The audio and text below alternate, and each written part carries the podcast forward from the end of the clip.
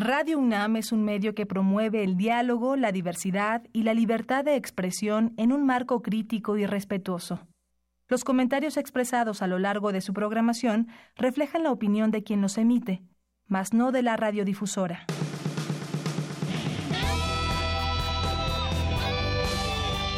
Prisma RU. Relatamos al mundo.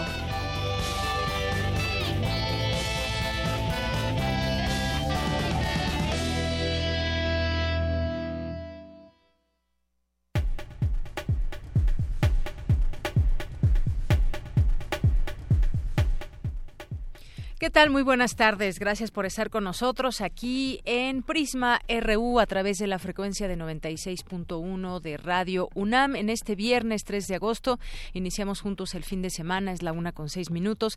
Aquí les saluda Deyanira Morán con muchísimo gusto y los invito a que nos acompañen de aquí a las 3 de la tarde. Tendremos muchas cosas. Hoy tendremos las invitaciones acostumbradas a los mejores eventos de música a través de Dulce Wet en Melomanía RU. Tendremos varias cosas que compartirles, como todos los días que tratamos que sea de interés nuestras, nuestros temas que les proponemos y que les proponemos también que ustedes participen y que nos hagan llegar sus comentarios, sus críticas y todo lo que quieran ustedes hacer llegar a este programa. Y hay varias vías para hacerlo. Una es a través del teléfono, que es el 5536-4339. Otra es a través de nuestras redes sociales, Prisma RU en Facebook, arroba Prisma RU por Twitter. Y hoy en especial también queremos mandar muchas felicitaciones al programa Primer Movimiento que cumple hoy cuatro años, están de fiesta. Por la mañana hubo un festejo, un gran festejo con pues el personal de la emisora, Radio Escucha, sobre todo también que tuvimos oportunidad por ahí de conocer y queremos seguirles deseando mucho éxito desde aquí a eh, sus conductores, Juana Inés de ESA, eh, Luisa y Miguel Ángel también, eh, y a todo el equipo que labora en la producción, en las redes sociales, al equipo técnico, servicio social, a todos ellos muchas felicidades. Eh, desde aquí de Prisma RU les mandamos estas felicitaciones y, por supuesto, insisto a los radioescuchas también que estuvieron presentes en esta, en esta mañana. Bien, pues también vamos a tener eh, aquí en el programa en estas dos horas, además de, eh, de Melomanía RU, vamos a platicar con la doctora Irene Cacique. Ya habíamos hablado con ella en algún momento, nos había platicado sobre un proyecto que estaba desarrollando que tiene que ver con encuestas y tiene que ver con el tema del empoderamiento adolescente y también estas conexiones con la salud sexual y reproductiva y la violencia en el noviazgo. Y ya es hoy este proyecto, ya está en este libro. Vamos a tener oportunidad de platicar con la doctora para que nos platique ya pues todo el desarrollo y las conclusiones a las que llegó. También vamos a platicar más adelante con la doctora, bueno, con al, ya sea la doctora Brigitta Van Sutenbrock o alguna otra persona. Ayer le dábamos a conocer pues esta conferencia, videoconferencia que hubo desde, desde la UNAM para hablar del tema del sargazo, esta pues hierba que está llegando pero en toneladas a las playas de Cancún y que pues ya es un desastre natural. Le ha cambiado, le ha cambiado el físico, tan eh, la belleza tan eh, imponente, tan hermosa que dan las playas y los colores allá en Quintana Roo y pues ahora se ha opacado ese eh, pues esa belleza con la llegada de toneladas de sargazo. Platicaremos de este tema también aquí en Prisma RU. Eh, también aquí Tamara Quiroz entrevistará en la sección de cultura a Moisés Scheinberg, que es escritor por el libro Querido Segis. Y también vamos a tener en nuestra segunda hora de Prisma RU una entrevista con Lisette Cotera y Joseph Arbiol, organizadores del Festival de Cine Infantil. Vamos a tenerlos aquí, nos platicarán de todas todas las películas que estarán por presentar, dónde, horarios y todo le tendremos aquí, así que quédese con nosotros. Cantera RU también será presente hoy a través de esta entrevista que realizó mi compañera Virginia Sánchez a Ernesto de la Rosa, estudiante del CCH, plantel Azcapotzalco. Tendremos información nacional, internacional. Quédese con nosotros. Vamos a irnos a nuestro resumen informativo. Relatamos al mundo. Relatamos al mundo. Y en este viernes 3 de agosto, en los temas universitarios, la UNAM dio la bienvenida a 309 estudiantes provenientes de 43 instituciones de educación superior de México y a 510 extranjeros pertenecientes a 138 universidades de 32 países. Carlos Santamaría Díaz, estudiante de alta capacidad cognitiva, cursará la carrera de física biomédica en la Facultad de Ciencias. Más adelante, Cindy Pérez Ramírez con los detalles. La próxima semana se llevará a cabo el taller de modelado de la simulación molecular en el Instituto de Ciencia Física de la UNAM. Mi compañera Virginia Sánchez nos tendrá la información en unos minutos más. Por su parte, Dulce García nos hablará sobre el tercer día de actividades del Congreso Internacional de Lenguas, Lingüística y Traducción. En los temas nacionales, más de 8.000 elementos de las policías preventivas estatales deberán ser dados de baja por no aprobar el control de confianza obligatorio. Andrés Manuel López Obrador, virtual presidente electo, recibió esta mañana en su casa de Tlalpan, eh, si no saben a quién, no han visto las fotografías, bueno, pues al mismísimo José Antonio Mid, ex candidato presidencial del PRI. Ya en algún momento se había, se había, había surgido su nombre porque lo invitaría a participar en el gobierno, ahí desde una dependencia ligada a la economía. Bueno, pues más adelante platicamos del tema. El próximo director de la Comisión Federal de Electricidad, Manuel Bartlett, anunció que revisará los actuales contratos de compraventa con particulares para determinar su permanencia. La Sala Superior del Tribunal Electoral prevé votar este viernes un proyecto de resolución que revoca la multa de 197 millones de pesos impuesta a Morena por la presunta operación irregular del fideicomiso por los demás. El ministro de la Suprema Corte de Justicia, Javier Lainez, propone eh, en un proyecto de de sentencia permitir en la Ciudad de México el uso medicinal de la marihuana. La Policía Federal detuvo ayer en Puerto Vallarta a Víctor Manuel Pérez Rico, alias el Pantera 16, uno de los líderes regionales del cártel del Golfo, que está identificado como generador de violencia en Tamaulipas. Uno de los pasajeros que viajaba en el avión de Aeroméxico accidentado en Durango demandó a la aerolínea por negligencia en una corte de Estados Unidos. Rescatistas localizaron un cuerpo, un cuarto cuerpo tras el derrumbe de una mina de mármol, esto allá en el municipio de Francisco y Madero, en el estado de Hidalgo.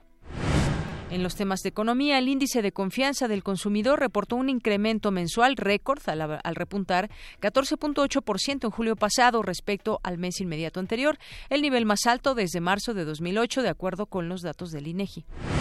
El valor de las exportaciones de productos de acero de México a Estados Unidos cayó 43% en junio respecto al mes previo como consecuencia de los aranceles que impuso la administración de Donald Trump.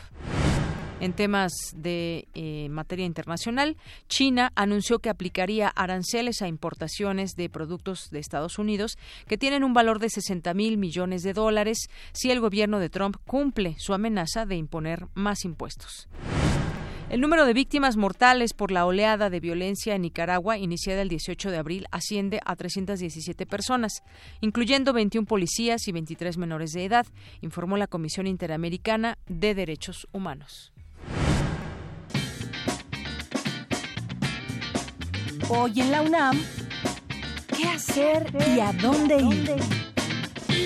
Te invitamos al Festival Internacional de Danza Contemporánea de la Ciudad de México, donde se presentarán compañías de diversos países como Rusia, Italia, Francia, Suiza, Polonia y México, dando oportunidad de exposición a artistas nacionales e internacionales, buscando fomentar el contacto con una diversidad de propuestas dancísticas de calidad. Las funciones serán hoy, mañana sábado y el domingo a las 20, 19 y 18 horas respectivamente en la Sala Miguel Covarrubias del Centro Cultural Universitario. La entrada general es de 80 pesos.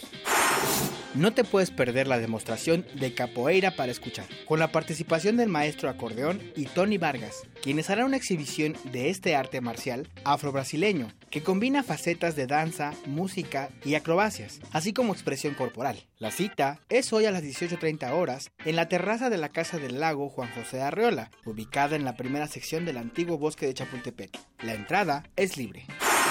Como parte del cuarto ciclo M68 de la Guerra Sucia a nuestros días, se proyectará la cinta Trazando a Aleida, que aborda la historia de Aleida Gallangos, una mujer separada de su familia durante su infancia a causa de la llamada Guerra Sucia. Mientras busca ajustar cuentas con el pasado, también tratará de ubicar el paradero de su hermano. Este largometraje consigue dar voz y rostro a uno de muchos casos de desaparecidos en México durante los años 70. La función es hoy a las 17 y 19 horas en la sala José Revueltas del Centro Cultural Universitario. La entrada general es de 40 pesos.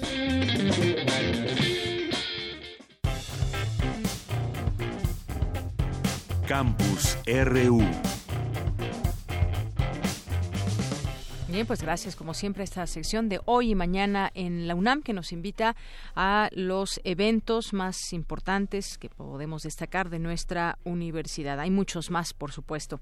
Y vamos a iniciar este campus universitario con mi compañera Cindy Pérez Ramírez. Carlos Antonio Santamaría Díaz, estudiante de alta capacidad cognitiva, cursará la carrera de física biomédica en la Facultad de Ciencias. La nota sobre este destacado nuevo Puma la tiene mi compañera Cindy Pérez. Adelante.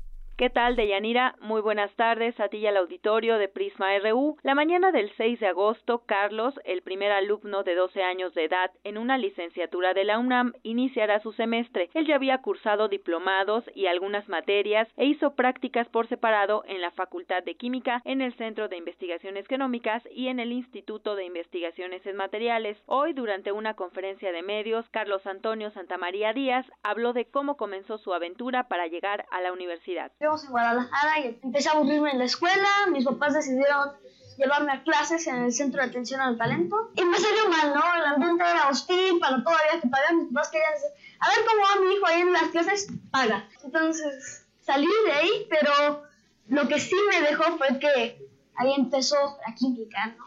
Todo lo que, todas mis cuentas son paladio, porque ese fue el primer evento que encontré así, y ahí empezó toda esta aventura. Luego de ese edad, vino otro periodo de primaria, nos fuimos a España, ahí conocí buenos amigos, nos regresamos. Llegó el momento de que tuvimos que ir a vivir a la Ciudad de México y ahí tuve mi último año de primaria, tercero. Y mientras cursaba ese año de primaria también cursé el diploma. Carlos, quien logró 105 aciertos en el concurso de selección al ingreso al ciclo escolar 2019, habló de sus responsabilidades con esta casa de estudios y también con el país. Me iría, pero volvería, ¿no? Para ver si puedo ayudar a sacar al país del hoyo en el que está. en un hoyo, en una tormenta, no, no, estamos bien orientados. Pues yo creo que uno de los principales problemas es la falta de educación que hay en nuestro país. Pues quiero ver si sí puedo encontrar a más personas que también quieran, pero no puedan ayudar. Quiero decir que una de mis intenciones o responsabilidades sociales es el proyecto de abrir un grupo de, niños como yo, abrirlo así, dar una prueba para todos los niños que se quieran inscribir y los que se van a quedar y pues transmitir lo que yo sé pero no como un profesor, sino como otro alumno que nada más está ayudando a los demás a alcanzar lo que yo he llegado. Deyanira, pues sin duda seguiremos pendientes de este alumno de alta capacidad cognitiva, Carlos Antonio Santa María Díaz. Es el reporte que tenemos. Muy buenas tardes.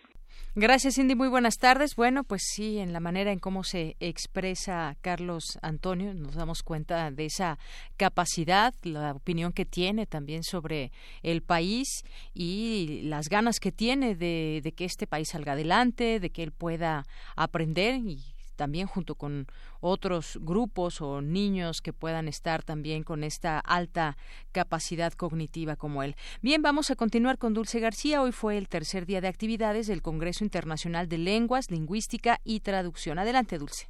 Deyanira, buenas tardes a ti al auditorio de Prisma RU. La traductología surgió como una disciplina de investigación, pero ha llegado a impulsar también la enseñanza de las lenguas extranjeras y de la lingüística. Así lo consideró el doctor Álvaro Echeverry, profesor de la Escuela Nacional de Lenguas, Lingüística y Traducción de la UNAM, al ofrecer la conferencia En el principio era el estudiante y ahora todo lo que se ha hecho ha sido por él, estrategias para una formación de traductores centrada en los estudiantes. En el marco del primer Congreso Internacional de Lenguas, lingüística y traducción llevado a cabo en la UNAM, dijo que es necesario seguir reflexionando en torno a esas materias y proponer herramientas para facilitar el aprendizaje de los estudiantes. Las nuevas generaciones, y lo vemos todos los días, tienen la información a un clic. Y porque cada vez se aprende más, el estudiante aprende más de manera autónoma porque tiene un contacto directo con la información. Este es el principio clave de lo que uno llamaría eh, el aprendizaje activo.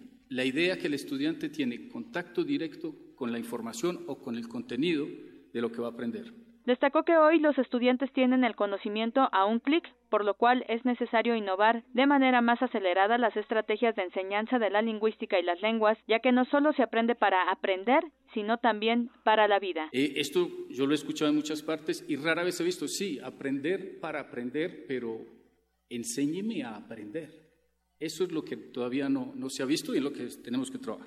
Y se han hecho cosas y hemos avanzado mucho, pero relativamente todavía estamos crudos, si podemos decirlo así. En España, en Barcelona, en la, unidad, en la Universidad Autónoma, es haber propuesto un programa, o sea, un enfoque programa, en el que los profesores tienen todos, deben hacer todos más o menos las mismas, seguir un currículo parecido a lo que uno llama, donde todos los profesores tienen que seguir la teoría, la teoría interpretativa de la traducción. Es el reporte. Muy buenas tardes.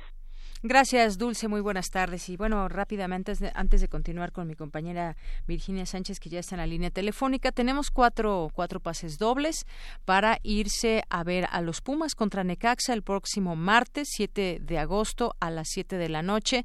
Si nos llaman al 55 36 43 39, son cuatro pases dobles que tenemos aquí para ustedes. Si alguien quiere ir, eh, tiene ganas de ir a ver a los Pumas, apoyar a, a los Pumas en este partido de fútbol, bueno, pues llámenos 55 36 43 39. A partir de la próxima semana se llevará a cabo el octavo taller de dinámica molecular que realiza el Instituto de Ciencias Físicas de la UNAM, Campus Morelos. Mi compañera Virginia Sánchez tiene los detalles. ¿Qué tal, Vicky? Buenas tardes. Hola, ¿qué tal, Deyanira y auditorio de Prisma RU? Muy buenas tardes. Así es, Deyanira, como tú comentas, pues el Instituto de Ciencias Físicas de la UNAM en Morelos llevará a cabo la octava edición del taller de dinámica molecular, aplicaciones a la realidad, enfocadas esta vez a la bioquímica y la farmacia. En este taller donde se trabaja el modelado de la simulación molecular, los asistentes que llevan sus computadoras personales realizan diversas prácticas con los códigos que utilizan algunos especialistas del país, quienes además les capacitan sobre su empleo, además de discutir problemas específicos. Pero para comprender mejor sobre las temáticas y actividades que componen este taller, Humberto San Martín, investigador del Instituto y coordinador del taller, nos comparte los siguientes detalles. El modelado de la simulación molecular se puede comparar a, hacer eh, fisicoquímica por computadora, desde el diseño de modelos que representen con precisión los movimientos y las interacciones moleculares, hasta su uso en la descripción de distintos fenómenos que son primero de relevancia para ciencia básica, pero que han ido avanzando a no solo la ciencia básica física o la ciencia básica química, sino a aplicaciones a, a bioquímica y ya el campo madurado, modelos han madurado como para poder hacer simulaciones de interés en farmacia, por ejemplo, y en algunas otras áreas como la, la búsqueda de anticongelantes o algo un poco más lúdico y quizá frívolo, el sabor de distintas bebidas. Y es que, bueno, para comprender un poco sobre estas misiones, sobre estos eh, modelados de la simulación molecular, nos explicaba, es como entender estos videojuegos, ¿no? Donde, bueno, a lo mejor hay una misión de rescate en conflictos bélicos, eh, de repente, bueno, ya pierdes una vida, pero tienes otras. Entonces, decía, es llevarlo, pues, más a las aplicaciones científicas, donde, pues, no corres el riesgo de tener pérdidas materiales, ¿no? Entonces, a través de esta simulación, pues, se pueden hacer muchos avances. Y en sus ya ocho ediciones, el taller de dinámica molecular ha recibido a estudiantes de diversas disciplinas como ingeniería de la computación, matemáticas aplicada, de física, de química, de medicina y hasta de veterinaria. Cabe señalar que el modelado y la simulación de sistemas moleculares pues no es algo actual que se realice, sino que ya tiene muchos años y bueno, al respecto nos habla el especialista. Esta cuestión del modelado y la simulación de sistemas moleculares eh, comenzó en el siglo pasado con modelos muy simples y con una investigación de física muy básica, de mecánica clásica, de mecánica estadística, de programación, que como muchas otras cosas de ciencia básica, originalmente no tenía la intención de servir para algo, sino de describir diversos sistemas y entender cómo funciona. Conforme fuimos avanzando, teniendo mejores computadoras, mejores algoritmos y entendiendo mejor los sistemas, nuestras propias soluciones matemáticas y la forma de, de programarlos, fuimos progresando hacia sistemas que pudieran ser de interés en otras áreas científicas, química y bioquímica principalmente, y de ahí, así como la química y la bioquímica tienen aplicaciones, pues ya podemos empezar a pensar en tener un impacto tecnológico. Eso lo vamos a tener que hacer desde la academia. Así como hemos ido aprendiendo cómo describir nuevos sistemas, vamos a tener que aprender cuál sería una propuesta ulterior. Y bueno, pues este taller de molecular se llevará a cabo del 6 al 10 de agosto en las instalaciones del Instituto de Ciencias Físicas en Cuernavaca, Morelos. Para conocer más detalles sobre esta, este taller y las ediciones pasadas, pues se, se puede consultar en la página www.fis.unam.mx. Este es mi reporte de Yanira. Gracias, Vicky. Muy buenas tardes. Buenas tardes a ti. Hasta luego. Hasta luego. Relatamos al mundo. Relatamos al mundo. Queremos escuchar tu voz. Nuestro teléfono en cabina es 55 36 43 39. Porque tu opinión es importante, síguenos en nuestras redes sociales, en Facebook como Prisma RU y en Twitter como arroba PrismaRU. Bien, pues continuamos aquí en Prisma RU. Ya tenemos la lista de ganadores que se van a ir a ver a los Pumas contra Necaxa. Son Saraí Pérez, Alejandro Fernando Reyes, Pedro Cruz Gómez, Patricia Alcántara. No tienen que ir al estadio, tienen que recogerlos aquí para después irse al estadio. Lo pueden recoger desde este momento hasta el próximo, pues el mismo martes, porque el partido es a las 7, pero lo tienen que hacer entre 10 y 5 de la tarde aquí en Adolfo Prieto número 133 en la colonia del Valle.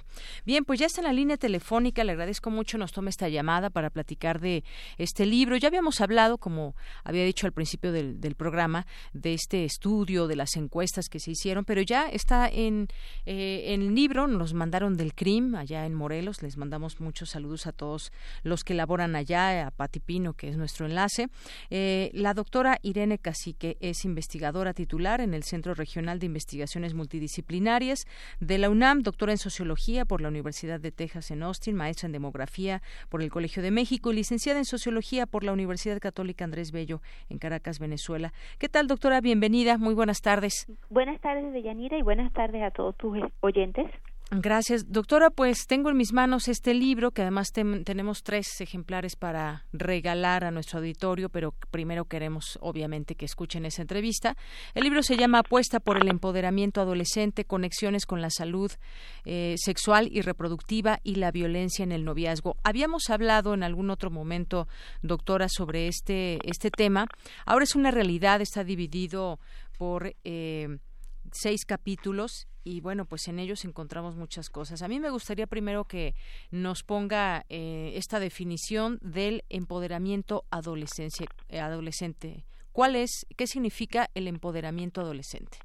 Bueno, mira, em, el empoderamiento adolescente eh, se refiere a un proceso que vivimos todas las personas, en este caso está enfocado a los adolescentes, y que se trata de un proceso en el que vamos ganando control sobre nuestra propia vida, sobre la, la capacidad, desarrollamos la capacidad de tomar decisiones que afectan nuestra vida y las de quienes nos rodean en el caso de ser, por ejemplo, mujeres adultas y nuestros hijos dependan de nosotros y de, ir procurando y accesando a los recursos que nos permiten tener ese control sobre nuestras vidas. Entonces, de alguna manera, cuando hablamos de empoderamiento, estamos en hablando de una situación dinámica en la que se va cambiando de una situación de menor poder a un mayor poder o de una ausencia de poder a un mayor poder, pero no es nada más poder como yo decido, sino que el empoderamiento tiene muchas dimensiones, muchos elementos que lo integran, no es solamente capacidad de decisión. En el caso, por ejemplo, de los adolescentes y en el estudio que aquí se recoge en este libro, yo planteo un instrumento, o sea, diseño un instrumento, una serie de preguntas que abarcan distintos aspectos en la vida de los adolescentes como su autoestima, su eh, empoderamiento social que se refiere a, como a su sentido de pertenencia a su comunidad, su agencia que se refiere a como la certeza o la certidumbre de que pueden resolver distintas situaciones que se les van presentando a lo largo de la vida, también actitudes frente a los roles de género que tan igualitarios son o que tan apegados a roles tradicionales que dividen a hombres y a mujeres de manera muy tajante en cuanto a lo que pueden hacer y lo que no pueden hacer cada uno de ellos.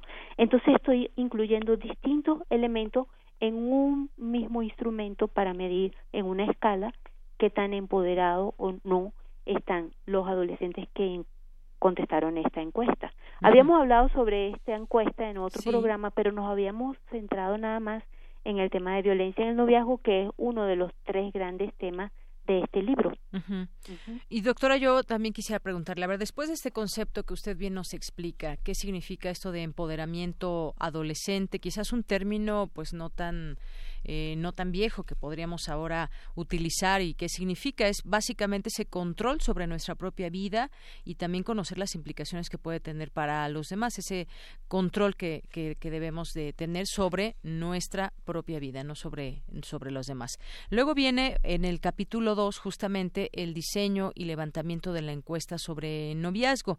Los objetivos en este proyecto pues es analizar justamente los vínculos existentes entre el empoderamiento adolescente la violencia en el noviazgo y su salud sexual y reproductiva. ¿Cómo, cómo se llega hasta ello? Aquí me imagino que tiene mucha relevancia también las respuestas que han dado los propios, los propios jóvenes para ver o conocer cómo es que se sienten en una relación o simplemente ya en esta edad adolescente, cómo van conociendo eh, las interacciones eh, sobre el noviazgo, la salud sexual y, y además, bueno, después le preguntaré también este libro libro, pues para quién va dirigido, porque me parece que hay conceptos muy interesantes que pueden conocer adolescentes y también los papas de los adolescentes. Pero platíquenos sobre este eh, esta encuesta que ya habíamos platicado, pero que ahora ya arroja uno, eh, ya podemos hablar de resultados mucho más completos. Sí, bueno, eh, me preguntabas inicialmente cómo se establecen los vínculos entre el empoderamiento de los adolescentes,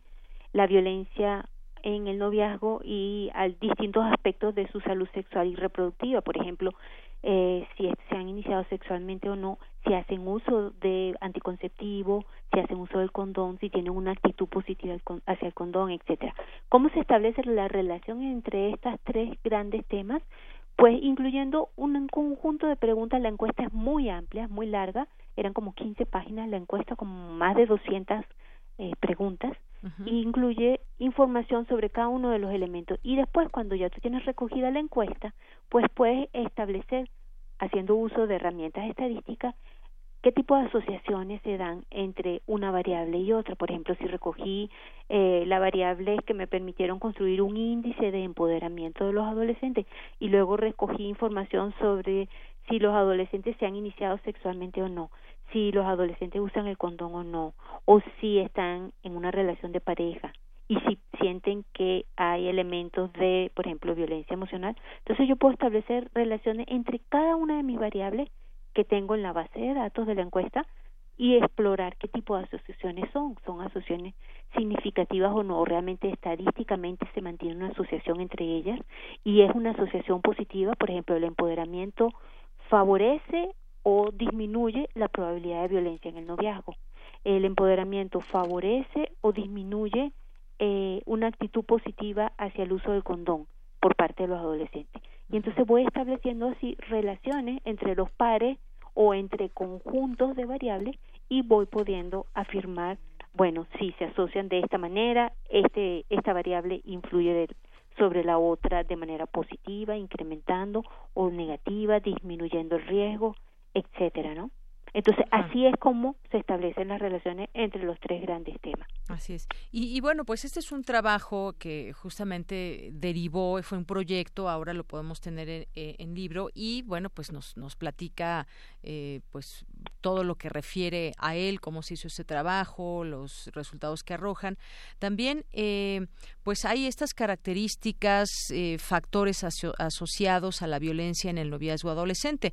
Se habla mucho de este tema de la violencia en el noviazgo adolescente. No es porque todos tengan que pasar violencia en el noviazgo, ni mucho menos, pero sí hay esta situación que pasan, pues muchas muchas parejas y la violencia puede se, puede venir de la mujer o puede venir del hombre. A mí me gustaría que nos platicara un poco también de estos resultados, doctora, eh, pues eh, en cuanto a mujeres y a hombres, cómo cómo va esta cómo es esta violencia en el noviazgo, si quienes violentan más son las mujeres o los hombres, qué es lo que derivó esta este proyecto? Bueno, eh, para sentar las bases de todo lo que te voy a decir, es una encuesta que es representativa para tres entidades nada más, para Morelos, Jalisco y Puebla. No es una encuesta nacional, sino es una encuesta para estas tres entidades, representativa de estas tres entidades. Es una muestra de más de 13.000. mil. Morelos, Jalisco y Puebla. Sí, y eran estudiantes de a nivel de preparatoria.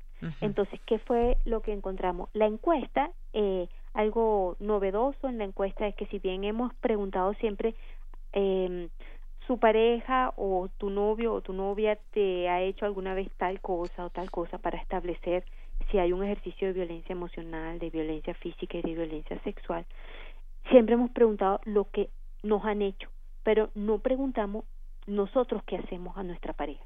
En esta encuesta se pregunta sobre violencia recibida y sobre violencia ejercida tanto a mujeres como a varones. Entonces tenemos como cuatro caras, la violencia que reciben las mujeres, la violencia que ejercen las mujeres, la violencia que reciben los varones, la violencia que ejercen los varones.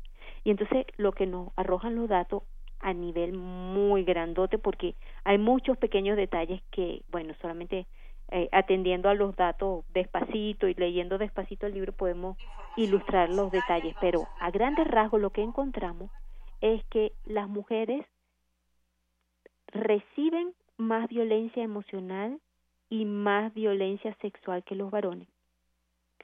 Los varones dicen, porque lo que pasa es que tienen el reporte de lo que dicen ellos y lo que reportan ellos. Los varones dicen que ellos reciben más violencia emocional y más violencia física. Cuando hablamos de violencia ejercida, entonces también tenemos lo que dicen ellas y lo que dicen ellos las mujeres reportan ejercer más violencia física y más violencia emocional que los varones. Los varones reportan ejercer más violencia sexual, nada más. Eh, en la emocional y en la física ellos declaran ejercer menos que las mujeres. Entonces tenemos ahí una situación donde obviamente eh, resalta el dato de que las mujeres también ejercen violencia, las mujeres adolescentes o las jóvenes adolescentes, cosa que no es novedosa si lo hablamos en el contexto internacional porque hay repetidas eh, investigaciones sobre este tema desde hace décadas a nivel internacional. Lo que pasa es que en México no hemos levantado mucha información sobre la violencia ejercida y tampoco hemos levantado información sobre la violencia que reciben los varones, nos hemos centrado en la violencia que ejercen las mujeres. Entonces es la parte como novedosa poder ver lo que ejerce y lo que recibe para cada uno de los actores, ¿no?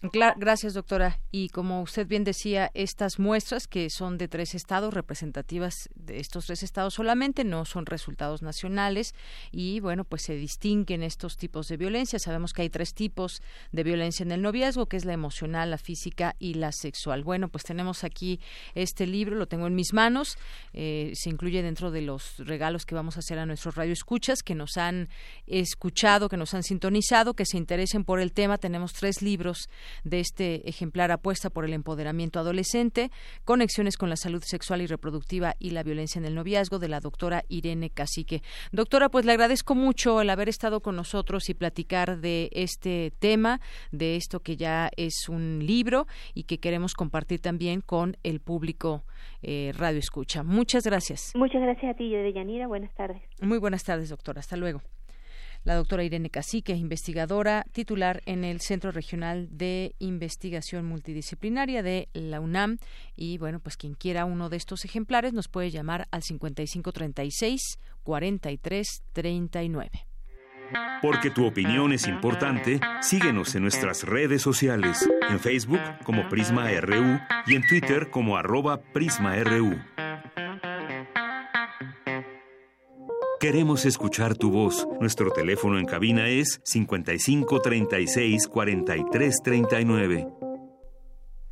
Bien, continuamos, es la una de la tarde con 39 minutos. Hay un tema que desde ayer o desde días antes, nada más que ayer se dio a conocer esta información también desde la UNAM y hablaron distintos investigadores que eh, pues dicen que de no atenderse el problema del sargazo puede pues convertirse en un desastre ecológico, generar un grave daño a los ecosistemas marítimos, además de tener consecuencias económicas y sociales que afectarán directamente al turismo. Hemos visto, y lo hemos aquí mencionado Quintana Roo, sus playas, muchas de ellas, una gran parte de, las playas ha cambiado eh, físicamente con esta llegada de toneladas de sargazo. Vamos a platicar con la maestra Rosa Rodríguez, ella es académica del Instituto de Ciencias del Mar y Limnología de la UNAM, del Instituto de Ciencias del Mar. ¿Qué tal, doctora? Bienvenida a este espacio eh, de Prisma RU de Radio UNAM. Hola, ¿qué tal? Buenas tardes. Bien, pues eh, hemos visto las imágenes y creo que pues es una forma de entender lo que está pasando eh, con estas playas, la llegada de sargazo. ¿Eso qué significa? ¿Por qué se da este fenómeno? Pues mira, ciencia cierta todavía no se sabe qué es lo que está causando este aumento tan grande en la abundancia de esta alga parda que pues comúnmente llegaba a la zona del Caribe mexicano, pero que desde el 2014 empezó a llegar en grandes cantidades todo apunta a que es resultado del cambio climático y un cambio en las modificaciones en las corrientes marinas y posiblemente también el aumento en los nutrientes que están llegando al mar a través de los ríos. Así es, y que esto pues representa pues un grave problema no solamente para eh, pues que no se conoce exactamente cuál es la, la, razón por la que está sucediendo eso. En algún momento cuando hay huracanes y demás, pues habían, se había hablado también de este fenómeno, pero bueno, en este caso pues ya tiene bastante tiempo que no hemos tenido huracanes, la eh, temporada terminó en, en noviembre del año pasado y luego ya inició otra y bueno, pues sabemos que estos son movimientos que también hay en la naturaleza. Esta mancha que se ve se extiende a través de muchos kilómetros de playas del Caribe mexicano y será interesante, maestra, quizás en algún momento pues seguir investigando sobre este tema. Y también por aquí le queremos pedir si le baja un poquito a su radio porque se está escuchando ahí el eco de esta señal para que escuchemos mucho mejor. Bueno, Perdón, es que no, no es el radio, son mis compañeros de laboratorio. Ah, muy bien. Bueno, gracias, gracias maestra. Bueno, decía que esto puede tener distintas explicaciones, pero que pues a ciencia cierta no sabemos. El cambio climático, usted ya mencionaba pues una posible causa de lo que está sucediendo. ¿Cómo, cómo es que se puede estudiar? ¿De dónde, desde dónde viene el sargazo qué es?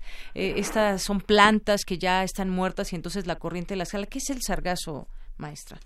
Sí, el sargazo es una alga parda que eh, hay diferentes especies, hay aproximadamente 300 especies de sargazo y hay dos que todo su ciclo de vida lo pasan flotando, que se conocen como sargazo pelágico.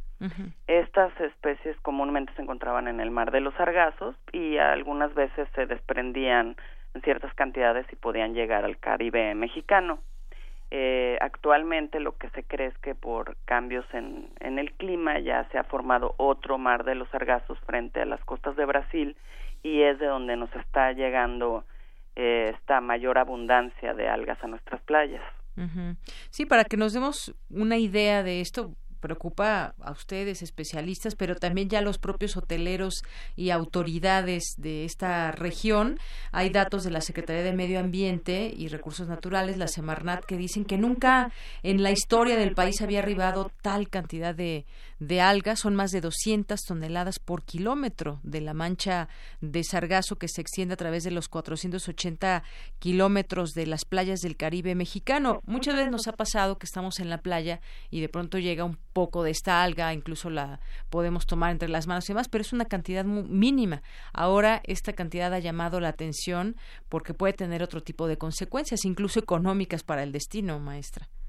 Sí, bueno, de hecho no puede, de hecho ya las está teniendo. al, al, sector turístico le está costando muchísimo dinero tratar de mantener las playas limpias porque requiere contratar más personal, comprar maquinaria. Eh, simplemente los camiones que se llevan el sargazo a los sitios de disposición les cobran carísimo, entonces estamos hablando de millones de pesos al año que están gastando. Y en efecto en 2015 se registró una abundancia atípica que todo el mundo esperaba que no iba a volver a ocurrir, pero este año 2018 estamos viendo que está llegando el triple de lo que había llegado en 2015. Entonces sí son miles de toneladas que sí requieren el esfuerzo de los tres niveles de gobierno, la empresa privada, la academia y todos sumarnos para tratar de encontrar soluciones. así es. Y que, bueno, algunos lo están recolectando, lo envían a, tiraderos, otros simplemente lo entierran bajo la arena. Son esfuerzos que están haciendo, pues quizás de manera un poco también desesperada para que no se vea toda esta eh, esta panorámica que ya empieza también a, generar ruido en los propios en los propios turistas. Este tema que es tan nuevo usted mencionaba en 2015 ya se había tenido una situación similar pero esta está rebasando la de aquella vez.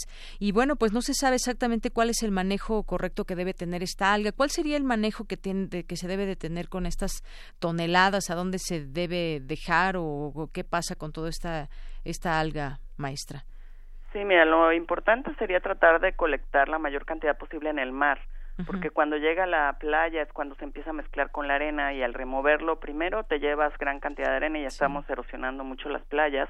Y si no se quita se empieza a descomponer el sargazo, se empieza hay una acción bacteriana, se empiezan a producir gases de ácido sulfídrico que son tóxicos y dan muy mal eh, olor, por ejemplo, si hay restaurantes, hoteles cerca de ese lugar, pues todo el mundo va a salir huyendo. Entonces lo ideal sería extraerlo en el mar y llevarlo a sitios de disposición, pero que estén preparados como los rellenos sanitarios, es decir, que tengan una geomembrana, se recuperen los lixiviados, para evitar que se contamine el acuífero y que los nutrientes que traen estas algas, que, que son ricas en nitrógeno y fósforo, regresen al mar, porque eso solo sirve como fertilizante para que se haga más sargazo. Y usted apuntaba bien, bueno, ya que está en la playa, pero antes, antes eh, de que llegue, también quizás pueda haber algún manejo. Hay un, hay un mito de que el sargazo se puede convertir en, en arena y entonces, bueno, pues se puede dejar ahí. Esto, sin duda, hay que señalarlo, no, no es cierto. No, no es cierto. La arena que tenemos en las playas del Caribe es de origen calcáreo, eh, proviene de algas calcáreas o de restos de organismos que tienen un esqueleto de carbonato de calcio, como los corales, los erizos, los caracoles.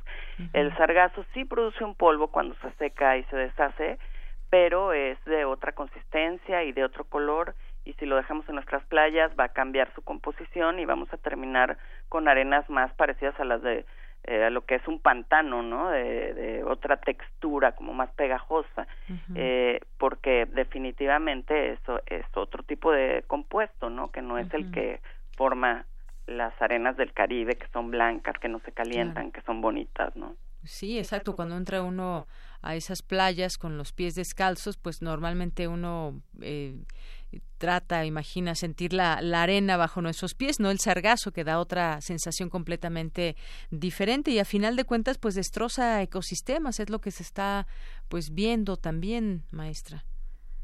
Sí, bueno, aquí los estudios de la UNAM en Puerto Morelos sí ya muestran que eh, las mareas cafés que se generan cuando las algas se descomponen eh, reducen la entrada de luz y, la cantidad de oxígeno y ya eh, desde el 2015 se observó mortalidad de praderas de pastos marinos y todos los organismos que están asociados, incluyendo corales. Y también ya en este año hemos observado mortalidad de sobre todo organismos arenícolas, o sea, que viven enterrados en la arena, como pepinos de mar, rayas, eh, eh, alguna, hasta langostas, pulpos y morenas han estado recalando, ¿no? Por las condiciones tan malas en la calidad del agua que se generan por la descomposición del sargazo. Entonces lo ideal pues es, sería encontrarle un uso industrial o varios usos industriales al sargazo para que esto también ayudara a recuperar un poco la, la inversión que se tiene que hacer para poder recogerlo. Porque suena muy fácil decir recójalo en el mar, pero para esto requieres embarcaciones, personal, gastos operativos, requieres muelles para descargarlo, camiones para transportarlo, entonces es un problema bastante complicado que que sí tampoco se va a resolver eh, en poco tiempo, ¿no? O sea, requiere pensarle, requiere reunión, requiere inversión y, y de la participación, como decía, de todos los sectores. Así es. Pues sí, efectivamente mucho mucha inversión en este sentido. Hay una sugerencia de bueno antes de que llegue la playa se puede recolectar, pero pues esto sin duda eh, implica esfuerzos económicos, humanos también.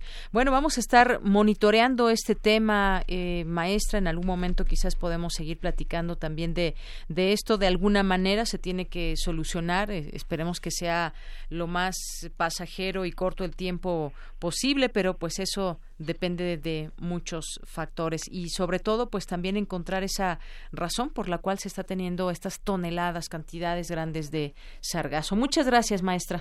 No, gracias a ti. Aquí estamos para cualquier cosa que podamos apoyar. Claro que sí. Muchas gracias. Hasta luego. Sí, hasta luego. Muy buenas tardes a la maestra Rosa Rodríguez. Ella es académica del Instituto de Ciencias del Mar y Limnología de la UNAM. Prisma RU. Relatamos al mundo.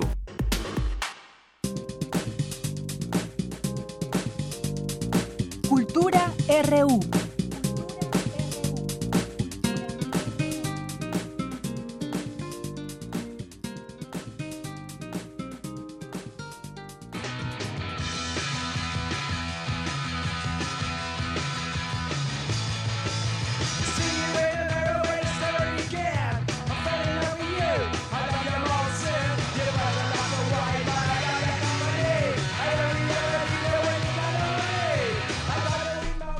Pues entramos a la sección de cultura. ¿Qué tal, Tamara? Muy buenas tardes. Deyanira, muy buenas tardes a ti y a todos aquellos que nos acompañan a través de la frecuencia de Radio UNAM. Entramos con toda la energía porque ya es viernes, el tercer día de agosto.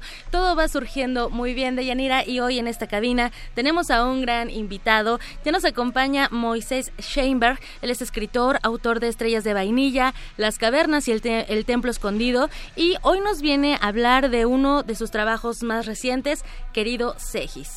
Hola Moisés, bienvenido a esta cabina. Hola Tamara, muchas gracias por la invitación. Oye, entramos con esta canción. Antes de entrar a la cabina, ¿te sorprendiste que entráramos sí, los con esta Sex Pistols. los Sex Pistols, hace mucho que no los escuchaba pues los acabas de escuchar, los estás escuchando todavía de Yanira. Sí, sí, es cierto.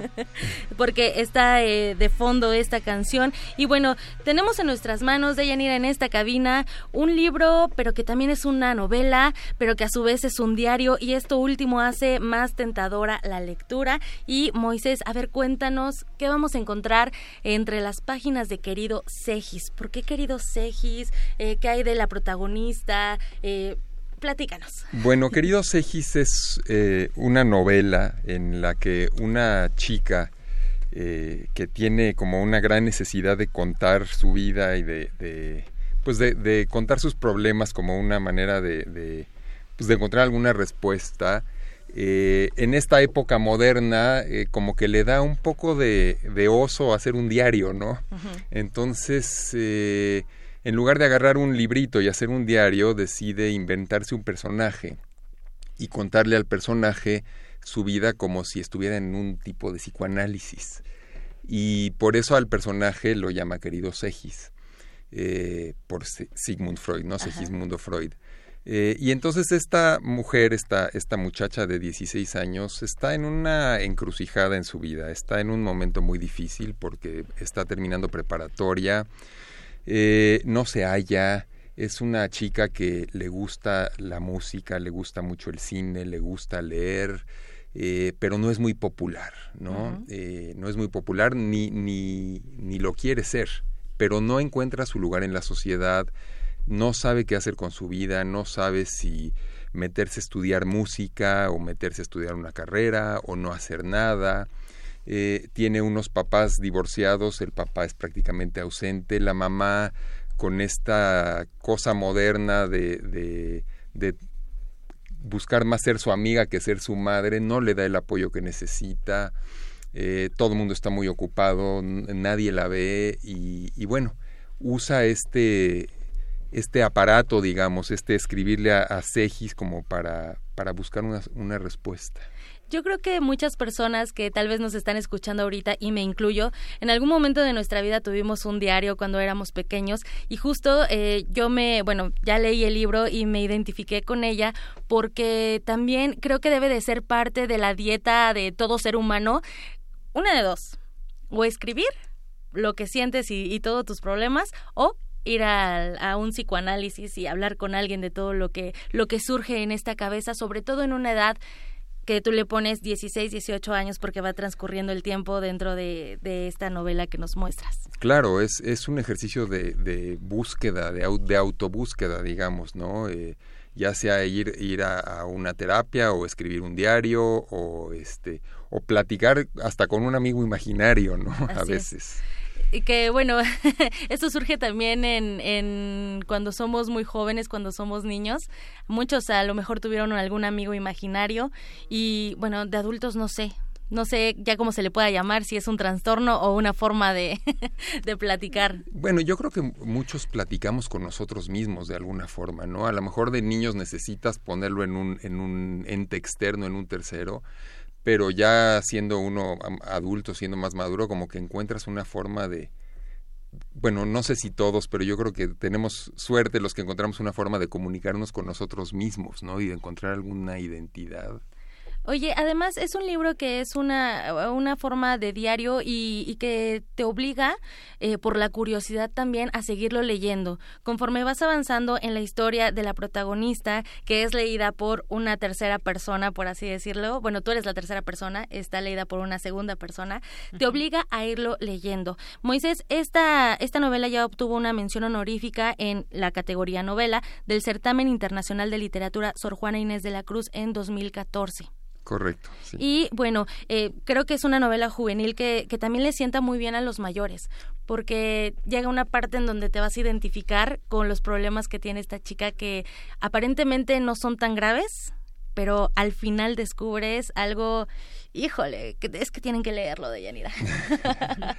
eh, sí, mira, eh, yo originalmente no la, no la escribí pensando en que fuera una novela juvenil, ¿no? Uh -huh. Yo escribí una novela y pues se ha vuelto de lectura juvenil porque los jóvenes es con los que más eco ha tenido porque se identifican con esta muchacha que, que anda con esta crisis de identidad pero sí, definitivamente es una novela también para los adultos, también para tratar de entender un poco a nuestros adolescentes, ¿no? Y qué necesitan, y que muchas veces lo que necesitan es un padre, una madre que les ponga límites, que les dé guía, y no siempre andan buscando tener amigos en sus papás. Claro es que es una línea muy delgada también. Sí. Que bueno, yo no soy madre, pero sí creo que es una línea muy delgada. Oye, Moisés, desde tu perspectiva, ¿cómo ves justo este estado, bueno, el estado de la literatura juvenil actualmente, digamos, en este tiempo donde tenemos internet, donde hay a lo mejor mayores distractores, digamos, tecnológicos? ¿Le, ¿Les hace falta a los jóvenes leer, acercarse? ¿Cómo, ¿Cómo es tu perspectiva desde, eh, pues desde escritor? Desde Mira, escritor? yo creo que eh, tendemos a satanizar un poco la tecnología. Eh, sí veo que los jóvenes leen, o sea, se ha visto eh, el gran éxito de, de, las sagas estas, por ejemplo, este, La Brújula Dorada, Harry Potter, claro. los Juegos del Hambre. Eh, eh, el Juego de Tronos, todos estos han sido libros o sagas de libros que han sido muy exitosos. Por otro lado, tenemos ahorita un boom de la novela gráfica. En México especialmente se está dando muy buena novela gráfica. Este, tenemos eh, gente como Bev, como Gis, como este, muchos otros, ¿no? Bonsen también. Sí, en, en, Argentina está Liniers, por ejemplo, con su Macanudo, que está teniendo mucho éxito. Y todo esto es con los jóvenes. Entonces, Ajá. yo creo que sí leen, leen a lo mejor de otra manera o leen otras cosas eh, pero sí hay, sí hay un público para, para la literatura juvenil. Y de hecho, bueno, hablando eh, de la tecnología, bueno, también hay opciones, ¿no? Para poder leerlos y bueno, a lo mejor no el libro como tal, que los que somos más románticos preferimos el papel, pero también hay dispositivos donde puedes descargar varios libros y eso también es interesante y bueno, no hay pretexto para no leer. No hay pretexto, definitivamente. Incluso hasta en el celular se pueden ya leer libros. ¿no? Sí, aunque no es muy cómodo, pero sí. sí. Oye, Moisés, eh, bueno, esta, esta novela para la gente que le interese, dónde pueden encontrarla. Está bajo el sello editorial de otro tipo. Es de, sí, la editorial es de otro tipo, entonces lo pueden encontrar en internet, en, las páginas de la editorial que es de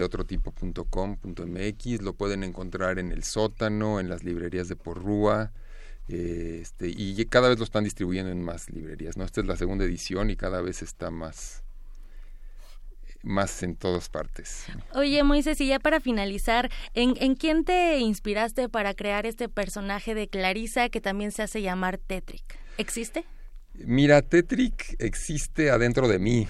Eh, es un personaje que pues es una mezcla, realmente es una mezcla de quien yo era cuando era adolescente, de los adolescentes que veo ahora, ¿no? De, de, de, ver a mis hijos, a mi hija que era adolescente cuando yo estaba escribiendo este libro, andaba por ahí de los 15, 16 años y todas sus amigas y cómo hablaban, cómo se movían, este, cuáles eran los medios que utilizaban y, y en una figura como basada en los adolescentes modernos, como que puse mis inquietudes de cuando yo era adolescente. Entonces, Por eso los Sex Pistols. Eh, sí, exacto, y Bauhaus y, sí. Y además el, el cine francés que, que, le gusta a esta protagonista, te digo, yo me sentí identificada con el libro, digo, a mí también me gusta Amélie Poulain, por ejemplo. Sí. el cine francés también.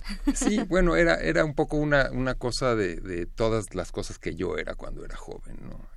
Un poco una mezcla ahí. Excelente, muy bien. Bueno, pues de Yanira invitamos a los que nos están escuchando a que conozcan más de Clarisa, la protagonista, a que compartan también la lectura. Eh, creo que es un libro para todas las edades y que pueden leer en, en cualquier momento de, del día y yo estoy muy segura que van a querer leerlo, leerlo, leerlo hasta terminarlo y llegar al fin, que está bastante interesante. Vamos a dejarlo así. Sin spoilers. así es. Moisés Sheinberg, muchísimas gracias por venirnos a hablar aquí a, nuestra cabina de Prisma RU de Querido Segis. Al contrario, muchas gracias a ustedes. Deyanira, por hoy me despido y les deseo que tengan un excelente fin de semana. Gracias, gracias Tamara, gracias Moisés. Vamos a hacer un corte, regresamos a la segunda hora de Prisma RU. Prisma RU. Relatamos al mundo.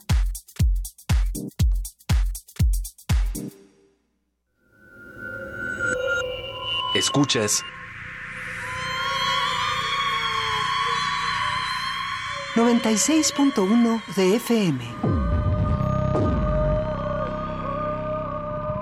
Transmitiendo desde Adolfo Prieto 133 Colonia del Valle en la Ciudad de México. XEUN Radio UNAM.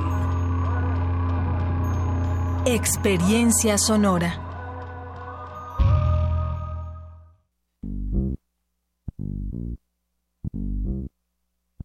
Las máquinas hablan una lengua digital. Atrapar sus versos para volverlos canción es un juego fascinante. Conoce a MIDI Pipe, música electrónica que une el sonido tradicional con el de la nueva era. Viernes 3 de agosto a las 21 horas en la sala Julián Carrillo de Radio UNAM. Entrada libre. Sé parte de Intersecciones, el punto de encuentro entre varias coordenadas musicales. Radio UNAM, experiencia sonora.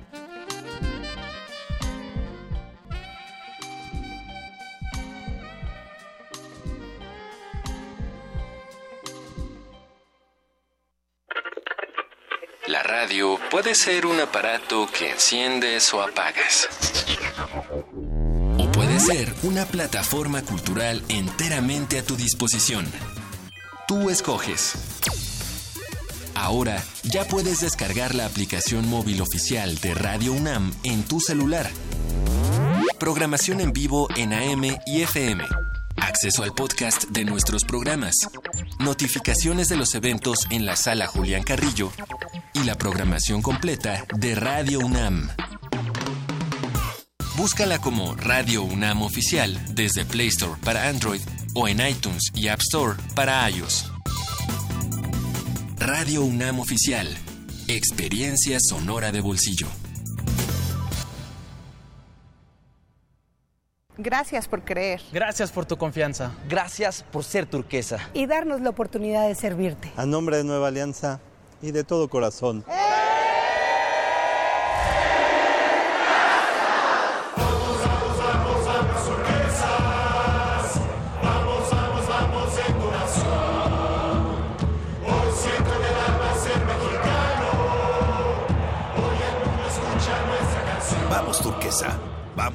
nueva alianza. La exposición La Fábrica de Cine Estudio Churubusco 1945-2017 extiende su periodo de exhibición hasta septiembre. La muestra ofrece un viaje histórico por el desarrollo de la industria fílmica nacional a través de vestuarios, cámaras, utilería, fotografías, equipo técnico, sets, piezas de cintas icónicas y un montaje interactivo. La Fábrica de Cine Estudio Churubusco 1945-2017 se puede visitar en el vestíbulo del edificio Luis Buñuel de los Estudios Churubusco, calle Atletas número 2, Colonia Country Club. A bordo de la nave de la Resistencia existe una habitación que nunca se abre. Excepto la última hora del último día de la semana. Ahí vamos a reírnos del mundo, a demoler los muros con canciones, a bailar en la posición que queramos. Todos eligen la música, todos la disfrutan, todos la bailan. El Buscapiés, tú eres el alma de esta fiesta. Viernes, 22 horas. Por el 96.1 de FM. Radio UNAM.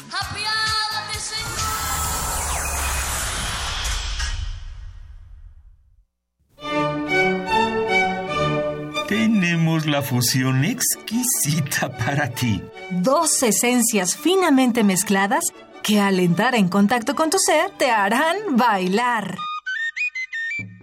Diáspora de la danza. La música a través del cuerpo.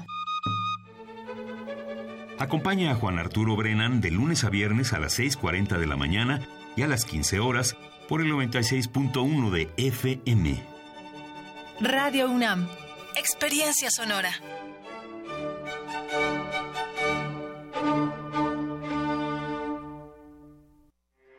Porque tu opinión es importante, síguenos en nuestras redes sociales, en Facebook como Prisma RU y en Twitter como arroba PrismaRU. Queremos escuchar tu voz. Nuestro teléfono en cabina es 55 36 43 39. Mañana en la UNAM, ¿qué hacer y a dónde ir? Como parte del ciclo de la música de cámara, se realizará el concierto del pianista mexicano Fernando García Torres, quien ha actuado como solista en las importantes orquestas de nuestro país, como la Filarmónica de la Ciudad de México, de la UNAM, la Sinfónica del Estado de México, de Jalapa y la Nacional. No te pierdas este recital mañana sábado 4 de agosto y el domingo 5 a las 18 horas en la sala Carlos Chávez. La entrada general es de 130 pesos, con un descuento a estudiantes y profesores con credencial vigente.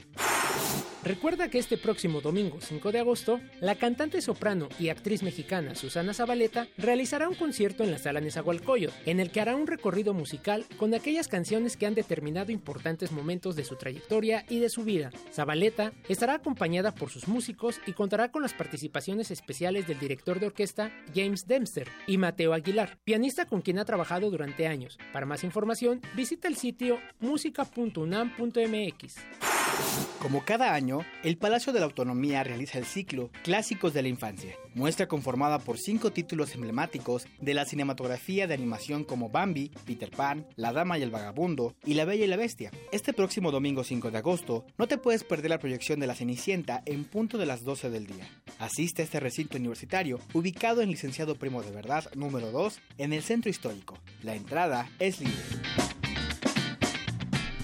Bien, continuamos. Gracias por seguir en sintonía de Prisma RU, aquí en el 96.1 de FM y en www.radio.unam.mx. Bien, pues muchas gracias a quienes nos siguen a través de redes sociales o que nos llaman por teléfono. Por cierto, aquí ya tenemos los, los nombres de los ganadores de este libro de la apuesta por el empoderamiento adolescente. Son... Eh, son tres personas, pero aquí tenemos, tenemos cuatro. Bueno, a ver, ahorita que nos diga Luis quiénes son. Luis, ¿quiénes son los ganadores? Son tres personas de los libros, pero aquí tengo cuatro nombres. A ver, ahorita, ahorita me va a indicar Luis quiénes son estos ganadores del libro para no dar un nombre que quizás no sea el correcto. A ver, este es uno, ¿verdad? Edgar Abner Huerta Chaveris, ese es uno. Luego Janet Elizabeth Reyes Rodríguez y Alejandra. Berenice Aguilar Fernández. Aguilar Fernández. Ah, es que aquí es un, un, nombre un poquito largo. Muchas gracias. Entonces, ustedes tres pueden venir a recoger este libro ya a partir de hoy hasta las 5 de la tarde y pues toda la siguiente semana. Aquí tendremos sus nombres y sus libros. Muchas gracias por llamar. Saludos también a las personas que están por aquí en redes sociales. A Gabriel Sosa Plata le mandamos muchísimos saludos. Gabriel, un abrazo. También a Sal RGB Mexicanista nos dice, los papás no somos amigos de los hijos ni debemos serlo. La línea no es delgada, deben tener amigos y padres. Esa modernidad absurda de creer que los padres debemos ser amigos, no serlo tampoco significa ser enemigos. Somos educadores. Gracias, Sal RGB Mexicanista, por tu comentario. Abimael Hernández, Alejandro Cardiel nos dice, aquí les dejo una rolita para los adultos que dicen que no se puede hablar con un amigo imaginario. Bueno, pues muchas gracias. Ay, ya se me estaba pasando aquí la música. Bueno, muchas gracias. Muchas gracias aquí a Alex Cardiel. Ya estaba yo haciendo escándalo a través de su tweet. Eh, sale RGB, se dice trastorno, no existe la palabra trastorno. Gracias. El negrito en el arroz, jaja, mi bitácora estaba escrita con caracteres griegos para evitar cualquier filtración. Prisma RU. Gracias, Negrito en el Arroz. También nos dice aquí sale RGB, ojo, estudiar música es una carrera. Facultad de Música de la UNAM, siete años. Dejemos de menospreciar la carrera de música. Mi hijo es licenciado instrumentista especializado en, en cello. Muchas gracias. Eh, sí, por supuesto, la carrera de música implica muchos años y, y pues bueno, cada instrumento también tiene eh, su propio eh, sonido, su propio estudio y bueno, pues todos los instrumentos me parece también que, que merecen todo el respeto.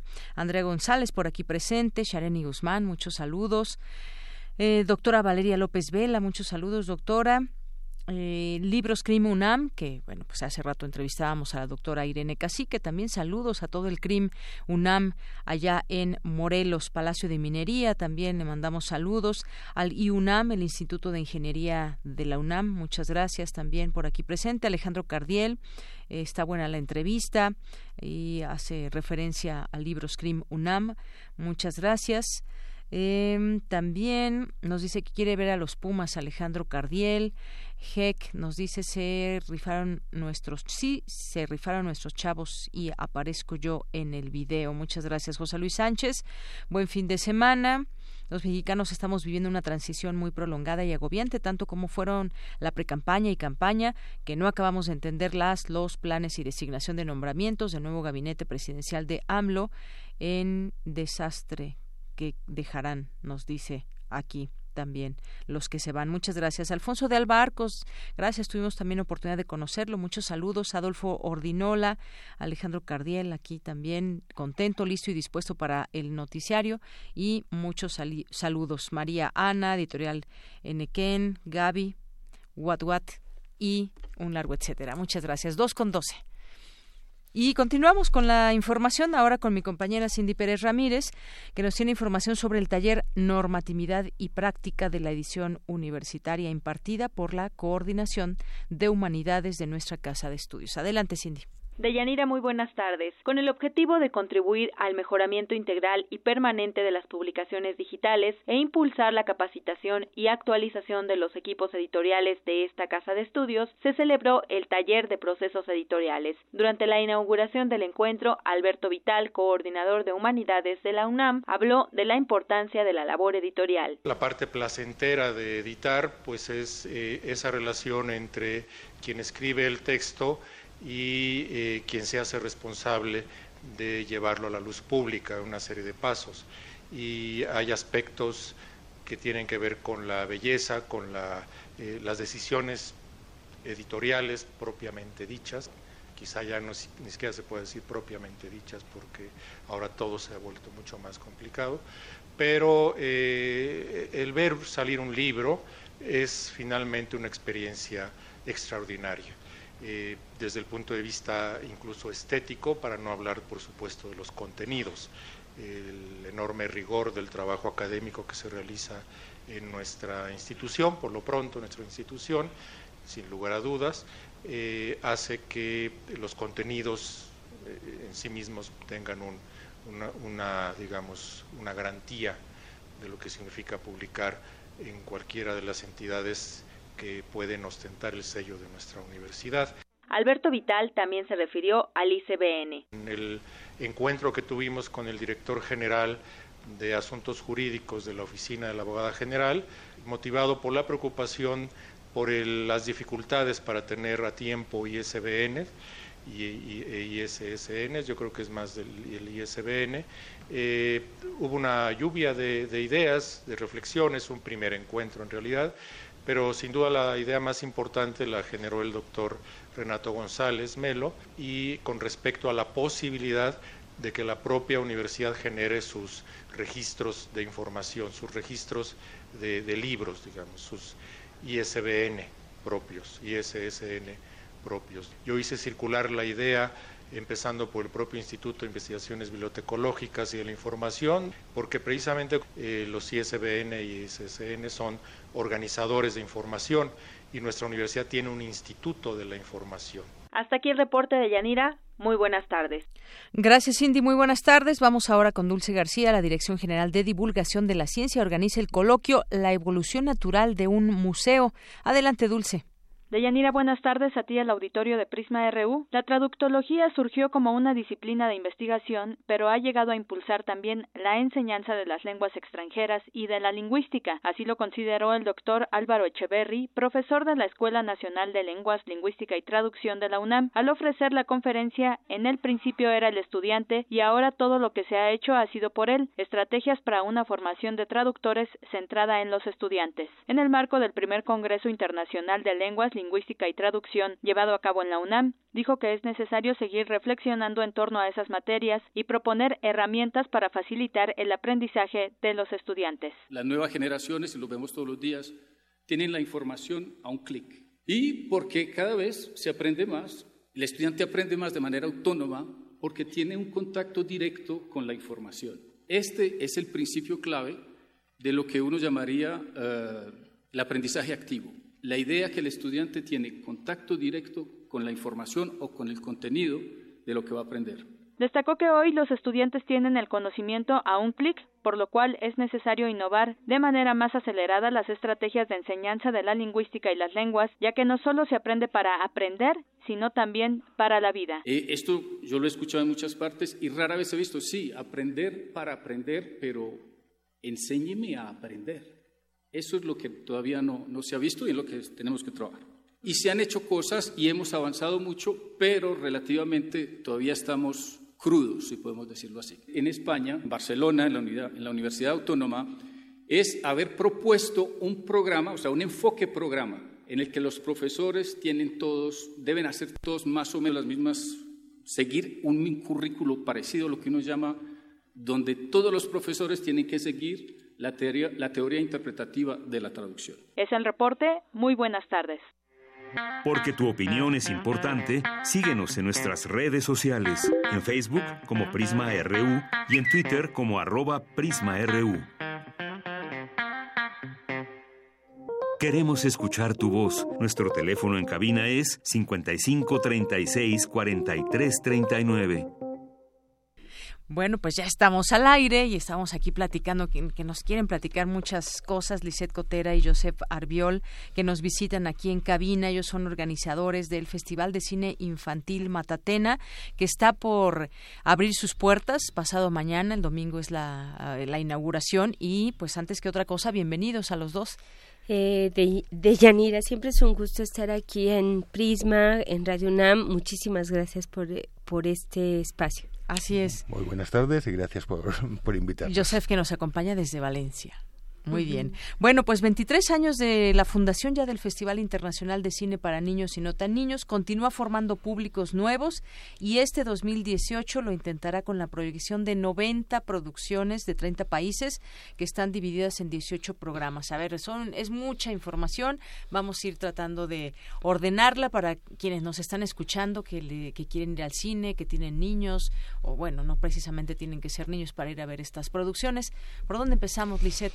Pues mira, eh, por los objetivos del festival, el festival va para una vigésima segunda edición, es el segundo festival más longevo aquí en México. Eh, es el que atiende a niñas y niños. Eh, la propuesta ha sido poder ofrecer una opción cinematográfica de calidad a niñas y niños. Es un cine que no fácilmente llega a México, que no tiene una distribución y que de hecho no está doblado ni subtitulado en nuestro idioma.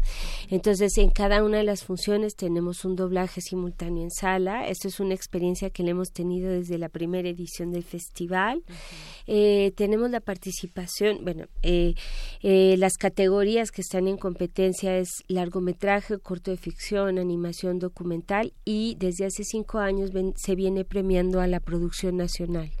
Y este año hay un jurado infantil que participa y este jurado lo tuvimos que dividir porque es muy grato que empezamos a tener desde hace dos años en el festival programaciones que podían atender miradas de niñas y niños desde los cuatro años de edad. Entonces, este año tenemos, hay nueve largometrajes que son una belleza, dos de ellos que voy a dar, bueno, ahorita hablaremos de las películas, pero yo recomiendo mucho que para los niños pequeños lleven a ver Circling, Coco y el rinoceronte salvaje, que es un eh, largometraje de animación de Dinamarca de un excelente eh, director de animación destacado, eh, director de animación danés.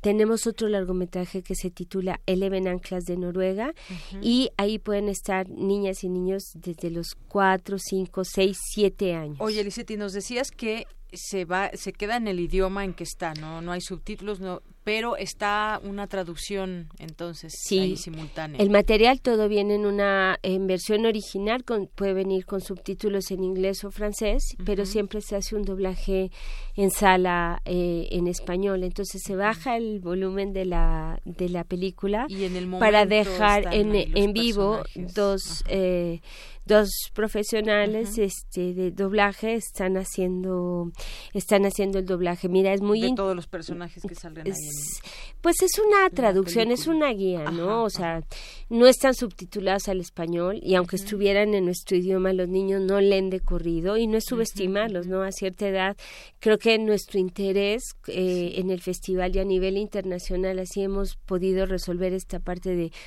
no se puede distribuir este material, pero no se tiene que quedar enlatado y tiene que compartirse en otras latitudes. Entonces, ¿y cómo lo reciben los niños? Eh, con pues mira, eh, eh, yo creo que apoya mucho, les gusta, quizás los niños que hablan bien inglés, a lo mejor en un momento determinado o los adultos pudiera haber algún desconcierto, pero lo comprenden porque es dirigido para las niñas y niños, es, es un apoyo, ¿no? Es como cuando ibas al cine chiquito y tus papás, en mi caso, nos sentaban a una de un lado y a otra del otro y, tenían que estarnos eh, apoyando, ¿no? Si no alcanzábamos a leer los subtítulos. Entonces sí es algo muy especial participa un jurado infantil que va a calificar estas este, estas categorías.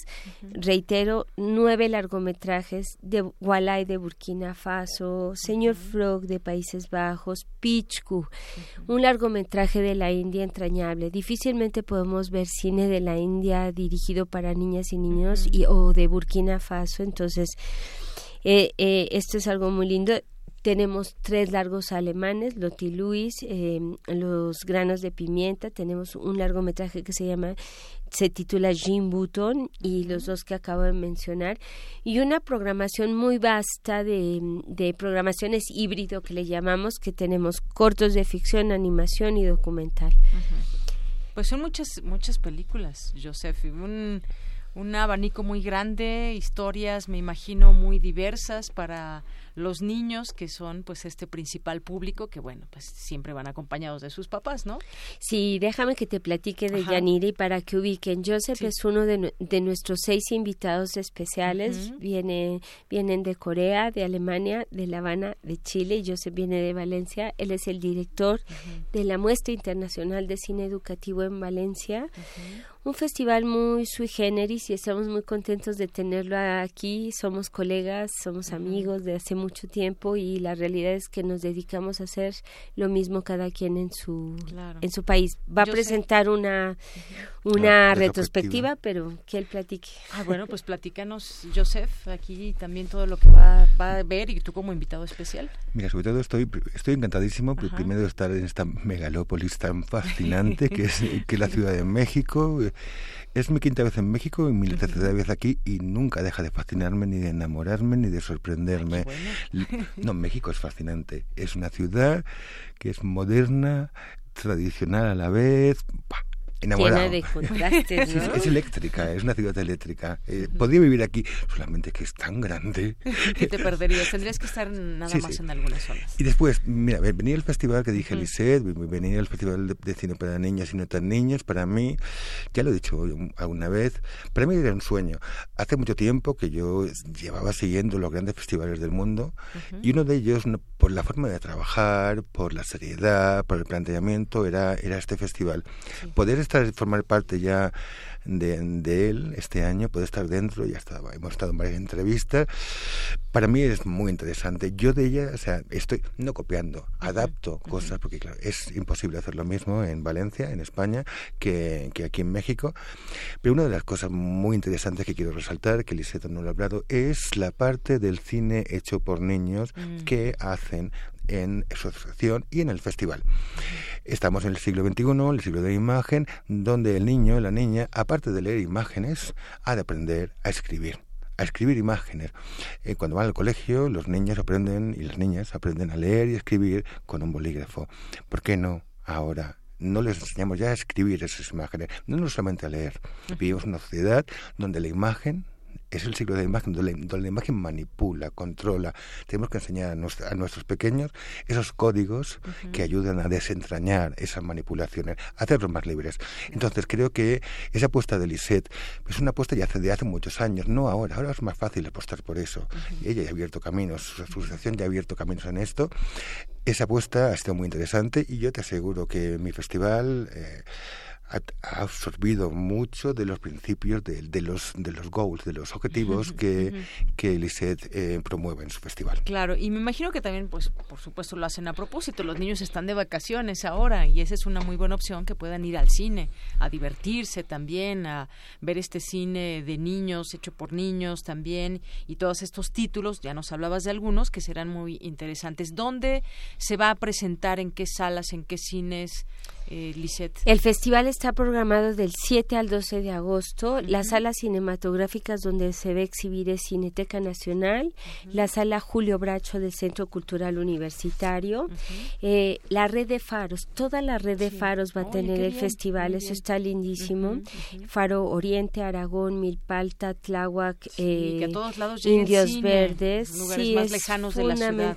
Fundamental, es este, la Universidad Autónoma Chapingo, que tenemos ya 10 mm, años, si no es que más, eh, que se exhibe el festival también, también, eh, también ahí. Y yo algo que también quisiera destacar es, el festival exhibe cine hecho por profesionales, cineastas que enarbolan la bandera y que creen que, que es importante que los niños se puedan reencontrar en pantalla y que se que, que puedan vertirse sus emociones y sensaciones pero el festival aquí en México, a la, a la quinta edición, decidimos crear la Matatena, una asociación civil que nos conocen también por eh, que hemos promovido una cultura cinematográfica desde la temprana edad. Eh, nos conocen mucho por un taller de animación en plastilina cuadro por cuadro. Tenemos un acervo de 168, 169 cortometrajes.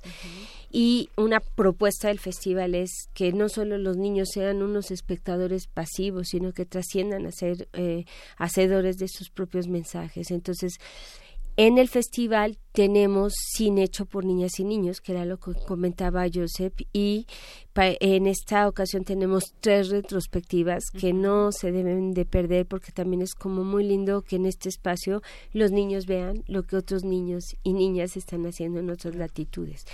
Joseph tiene una retrospectiva, eh, su retrospectiva se va a pasar el 10 de agosto y el, el 9 de agosto va a estar en la Filmoteca de la UNAM, en la sala mm, eh, Julio Bracho por la mañana. Eh, este, está Alejandra Fritis, que es la directora de un festival eh, chileno, Ojo de Pescado. Ella trae una retrospectiva también que se va a exhibir en Milpalte y en la Cineteca. Y tenemos a Elena Sanabria, que viene de La Habana. Ella llega mañana y este y Ellen va a exhibir en Cineteca la retrospectiva y en el Faro de Oriente.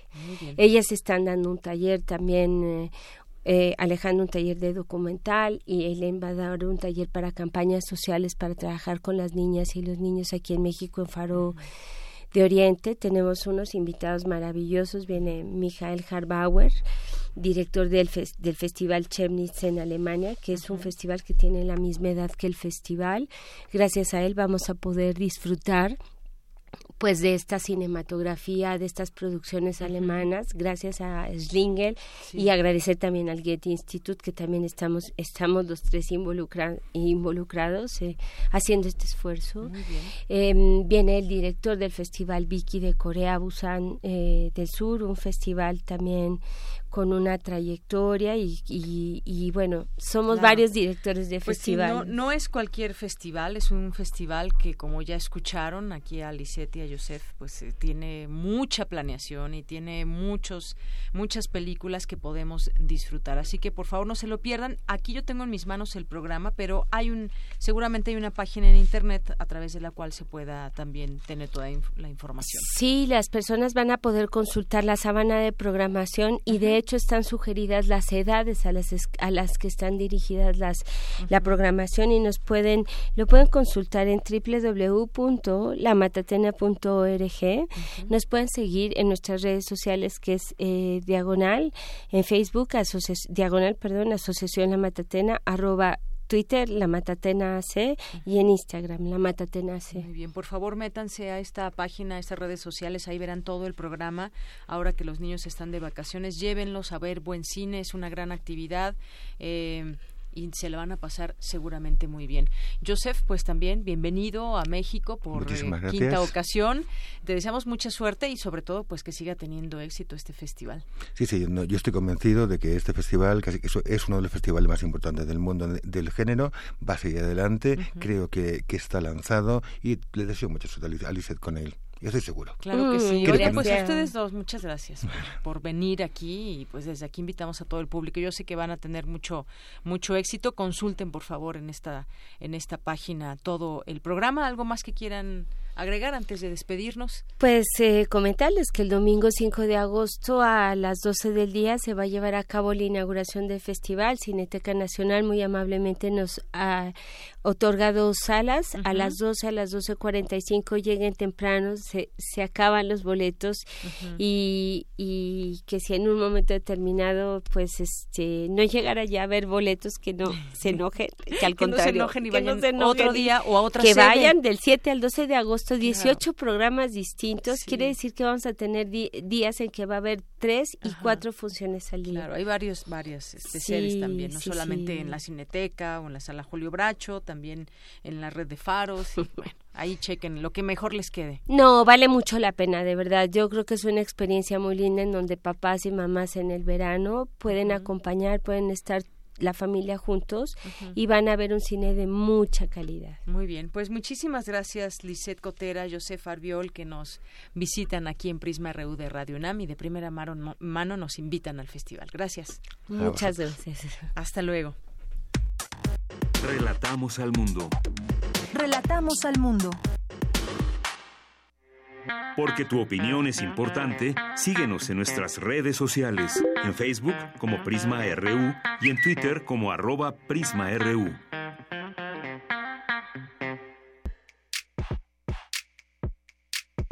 Cantera RU.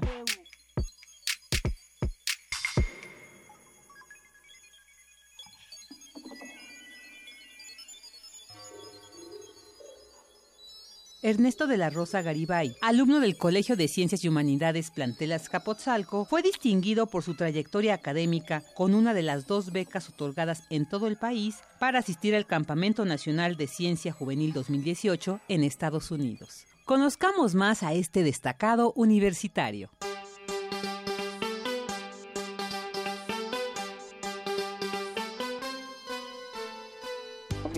Completo es Ernesto de la Rosa Gribay. Yo nací el 30 de diciembre de 1999 en el Estado de México, en, el, en la parte de Tlanepantla. Cuando yo era niño, casi siempre salía con mis amigos y lo que jugábamos era lo usual, a las atrapadas, a las escondidas. Aparte de jugar, lo que a mí más me gustaba era estar con mis papás. Desde chico yo me acuerdo que ellos en la noche, por ejemplo, en vez de platicarme sobre, no sé, un cuento o sobre alguna parte, no sé, ellos bien me platicaban sobre su trabajo porque ellos son doctores. Entonces ellos me platicaban sobre sus pacientes y los procedimientos que hacían. bueno, es lo que más me gustaba, escuchar esa parte sobre todo su trabajo al principio no fui, no era bueno en la escuela, no me gustaba la escuela. Cuando iba en primaria no me gustaba, pero ya cuando fui en secundaria me empecé a dar cuenta que la escuela no era esa parte de ir y memorizar conocimientos que no te iban a servir para nada, sino que era una parte de aprender a descubrir el mundo, todo lo que hay en él. Y ya cuando entré a CCH fue cuando los profesores en vez de pedirte que memorizaras muchísimas cosas, lo que te pedían era más bien que entendieras y que te emocionaras y esa parte es lo que a mí más me ha gustado de la escuela y lo que siento que me ha hecho mejor en estudiante. No venir para memorizar, sino venir para aprender y descubrir todo lo que hay.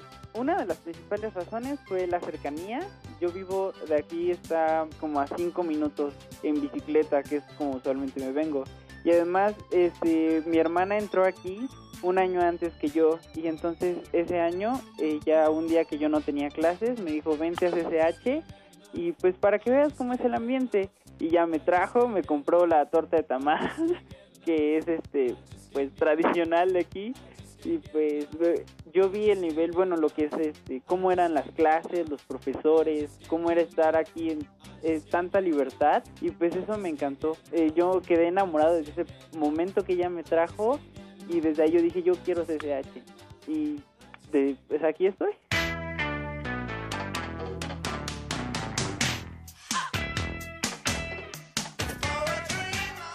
El proceso para obtener esta beca, lo que necesitas principalmente es este pues haber tenido logros o haber participado en eventos sobre ciencia. Y yo en ese momento estaba en Jóvenes hacia la Investigación, entonces pues ya esa parte me ayudó y también te piden haber participado en actividades de humanidades y yo había participado mucho en los dos primeros años en modelos de Naciones Unidas.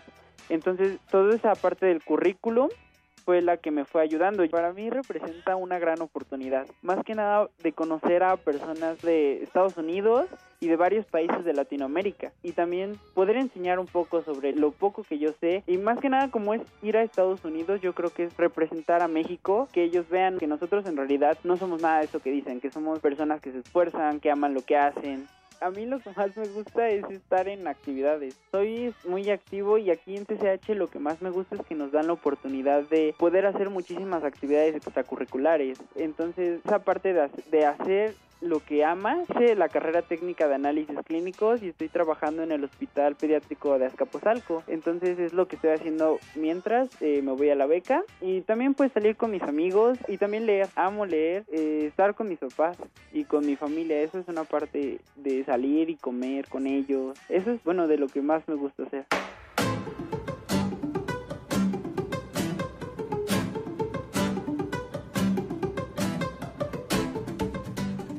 Yo creo que escucho un poco de todo.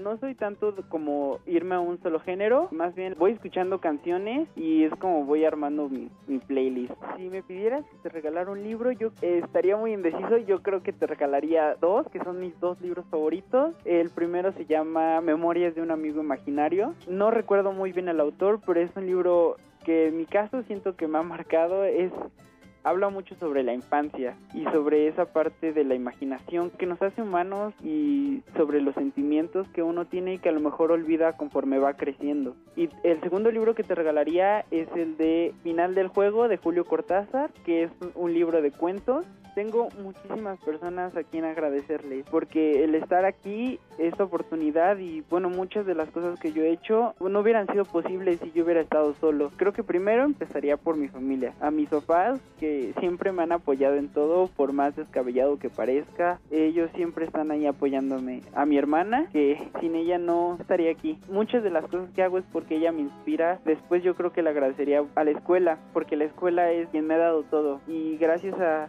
al CCH y a todos sus profesores que me han inspirado y a la UNAM porque la UNAM es la máxima casa de estudios. Esta universidad nos permite a nosotros cumplir nuestros sueños. Soy también bueno a la embajada y a, todos el personal que del campamento por elegirme. Algo que le quiero decir a todos mis compañeros y en general a todos los jóvenes es que tal vez al inicio cuando uno empieza es mucho el esfuerzo que uno tiene que hacer, son muchas las desveladas, son mucho el estrés, a veces uno pues ya termina harto de todo y a, lo mejor al principio parece no haya resultados o parece que no está eh, pasando nada increíble, pero después conforme vas avanzando un logro te va llevando a otro y conforme vas haciendo cada vez más logros son como una escalerita. Y a lo mejor un logro al inicio no va a ser un gran logro, a lo mejor algo tan grande, a lo mejor es un logro pequeño, pero con eso se empieza y aunque parezca insignificante al inicio es lo que te va marcando. Y yo los invitaría a seguir lo que les gusta,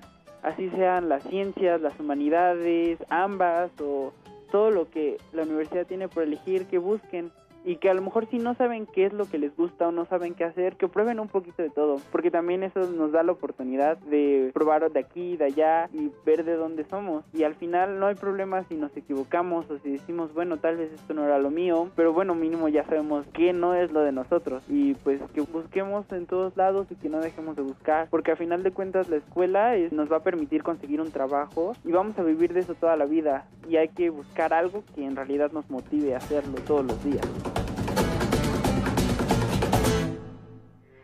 Porque tu opinión es importante, síguenos en nuestras redes sociales, en Facebook como Prisma RU y en Twitter como arroba PrismaRU.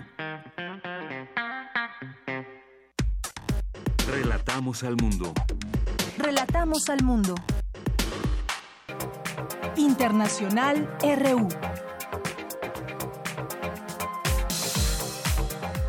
El gobierno de China anunció que decidió imponer aranceles de cuatro tasas diferentes a productos importados de Estados Unidos por un valor de 60 mil millones de dólares. Esta respuesta fue tomada como defensa ante la presión que ha impulsado el gobierno de Donald Trump. Habla el ministro de Relaciones Exteriores de China, Wang Yi. Debería destacar que hoy día vivimos en un mundo globalizado. No comerciamos como en el siglo XIX. Los bienes circulan de un país a otro a través de las globalizadas cadenas industriales y de valor. El 60% de las exportaciones chinas a Estados Unidos están hechas por empresas con capital extranjero, entre ellas compañías estadounidenses en China. Así pues, ¿están los Estados Unidos tratando de imponer aranceles a sus propias compañías? El presidente de Zimbabue, Emerson Mandagua, resultó ganador de las elecciones presidenciales con 2.4 millones de votos, es decir, el 50.8% de los sufragios. Con ello, Mnangagwa evita pasar por una segunda vuelta. Sin embargo, el candidato opositor, Nelson Chamisa, insiste en que hubo fraude. La Organización Mundial de la Salud advirtió este viernes que Yemen podría sufrir una tercera oleada de cólera, una epidemia con un millón de casos sospechosos en el país, que se agrava por las elevadas tasas de malnutrición y la guerra. En Chile, familiares de las víctimas y representantes de la Asociación de Familiares de Detenidos Desaparecidos rechazaron el fallo de la Corte Suprema para liberar a los violadores de derechos humanos de la dictadura de Augusto Pinochet, pues consideran que esta contribuye a la impunidad de los crímenes cometidos y se viola el derecho internacional humanitario. Escuchemos algunas voces. Es un Estado que hace oídos sordos del derecho internacional humanitario y que no tiene ningún pudor en entregar y otorgar libertades a violadores de derechos humanos. Hoy día Sebastián Piñera está cumpliendo con lo prometido con los criminales. Un grado de arrepentimiento, ni siquiera un grado de humanidad, cuando sabe que miles de personas siguen buscando a sus familiares, los restos por último para sepultarlo. En los últimos días de su mandato, el presidente colombiano Juan Manuel Santos firmó un decreto por el que concede permiso de residencia a más de 400 mil migrantes venezolanos que han huido de la crisis en su país. La Organización de Estados Americanos aprobó la creación de un grupo de trabajo para Nicaragua, que tendrá como misión apoyar el diálogo nacional y contribuir a la búsqueda de soluciones pacíficas y sostenibles para la crisis. El mandatario nicaragüense Daniel Ortega rechazó esta medida que calificó como injerencia. Eh, nosotros no estamos para responderle a ellos. Ellos tienen que responderle a su pueblo, a su pueblo. Ahí tienen que responder ellos, a su pueblo. Eh, los gobiernos que ellos representan tienen que responder a su pueblo. Bastantes problemas tienen en cada país de estos como para que vengan a querer este, entrometerse en la situación de nuestro país. Con audios de Euronews, El Mundo y Telesur, las breves internacionales con Ruth Salazar. Queremos escuchar tu voz. Nuestro teléfono en cabina es 55 36 43 39. Porque tu opinión es importante, síguenos en nuestras redes sociales, en Facebook como Prisma RU y en Twitter como arroba PrismaRU. Bien, continuamos, dos de la tarde con 44 minutos. Ya estamos aquí esperando a nuestra querida Dulce Wet. Mientras tanto, pues le informo que López Obrador desayunó con el, con el ex candidato José Antonio Mid y bueno, pues durante la campaña se dijeron de todo. Vamos a escuchar cómo fue mm, parte de este encuentro. Después, al terminar, dieron un mensaje juntos, ya lo tuitearon en sus respectivos Twitter, y esto fue parte de lo que dijeron al término de este desayuno. Es una persona eh, decente, buena, honorable, ese es mi eh, punto de vista, y eh, además tenemos los mexicanos que unirnos todos eh, hay que reconciliarnos, hay que unirnos eh, para sacar adelante a nuestro querido México, llevar a cabo la cuarta transformación de la vida pública del país. Por eso es de mucho gusto aquí en la casa recibir a José Antonio. Muchas gracias, eh, por, por, la invitación, por recibir en su casa y oportunidad de reiterar lo que le dije en esa llamada, desearle la mejor de las suertes, sabiendo que en su éxito está el éxito del país. Seguro que le va a ir muy bien. Muchísimas gracias. Mucha suerte.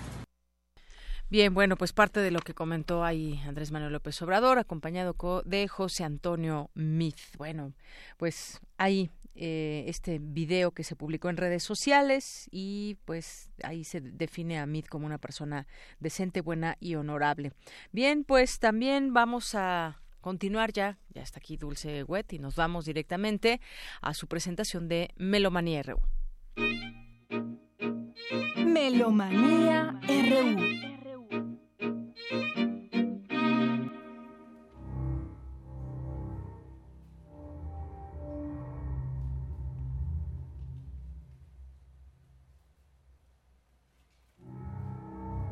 Esto que estamos escuchando.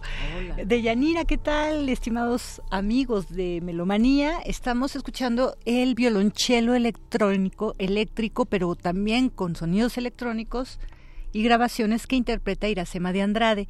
Ella es doctora en técnicas electroacústicas para violonchelo, egresada del posgrado de nuestra Universidad Nacional Autónoma de México y se presenta hoy gratuitamente en la Fonoteca Nacional en un programa que se llama Pentafonías. Estamos escuchando parte del repertorio que nos ofrecerá. Y la tenemos en la línea para que nos haga la invitación ella propiamente. Queridísima maestra Iracema de Andrade, ¿qué tal? ¿Cómo estás? Muy buenas tardes. Hola, querida Dulce, buenas tardes. Buenas tardes a tu querido auditorio. Eh, aquí estamos en Fonoteca Nacional en este momento haciendo la prueba de sonido para nuestro concierto de esta noche.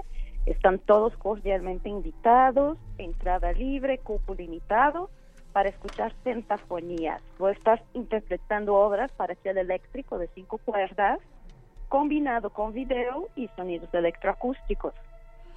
Es muy interesante cómo poco a poco has eh, investigado, incursionado en estos repertorios cada vez más transdisciplinarios o interdisciplinarios o poli eh, no sé cómo decir, pero cada vez con más elementos y además cada vez interpretas a compositores más jóvenes. También es otra característica. ¿Por qué pentafonías, Iracema?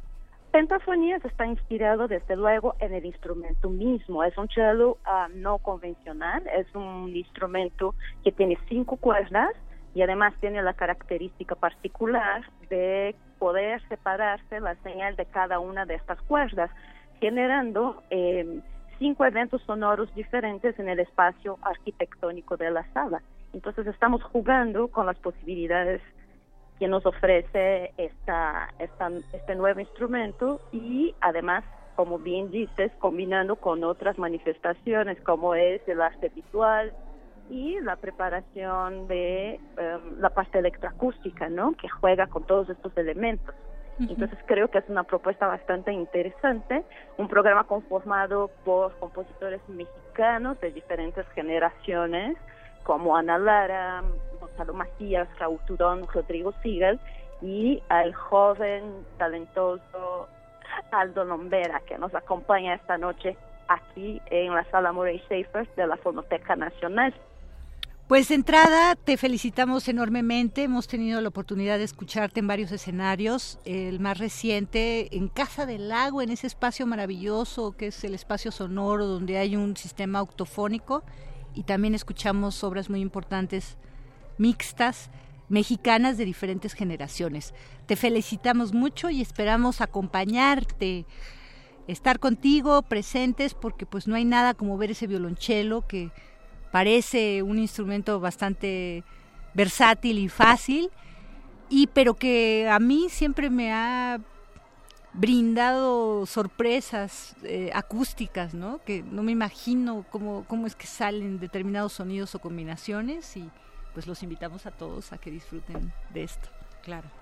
Muchas gracias por el espacio, Dulce, y nos vemos por acá. Están todos cordialmente invitados a las 7 de la noche en Fonoteca Nacional. Bravo, maestra. Muy bien. Ahí estaremos. Te mandamos un abrazo grande. Sí. Gracias igualmente. Bye. Escuchemos ahora la invitación que nos hace la clavecinista y maestra de la Facultad de Música de la UNAM. Ella es integrante de la Fontegara, quienes están cumpliendo, ¿cómo ves? 30 años de formación. Yo estoy muy impresionada tienen un repertorio bellísimo y mañana estarán en la capilla gótica del Centro Cultural Helénico a las 6 de la tarde y es gratuito también. Escuchémosla. Bien.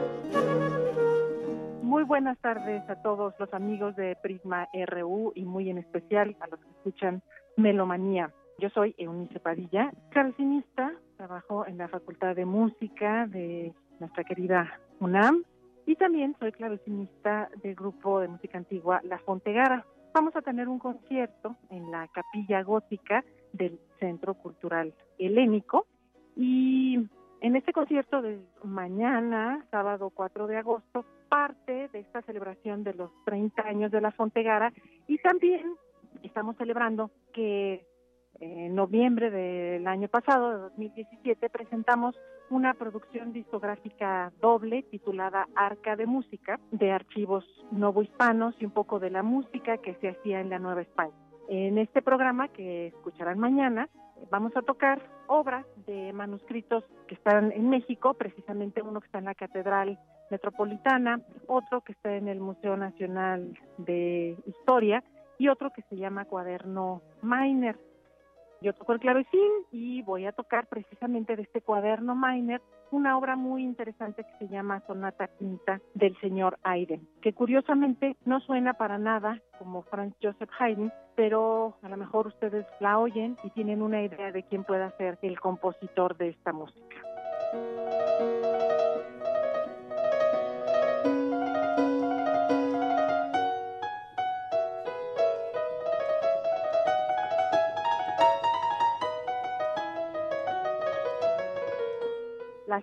Es mañana sábado 4 de agosto a las 6 de la tarde en la capilla gótica del Centro Cultural Helénico. Es entrada libre, ahí nos vemos.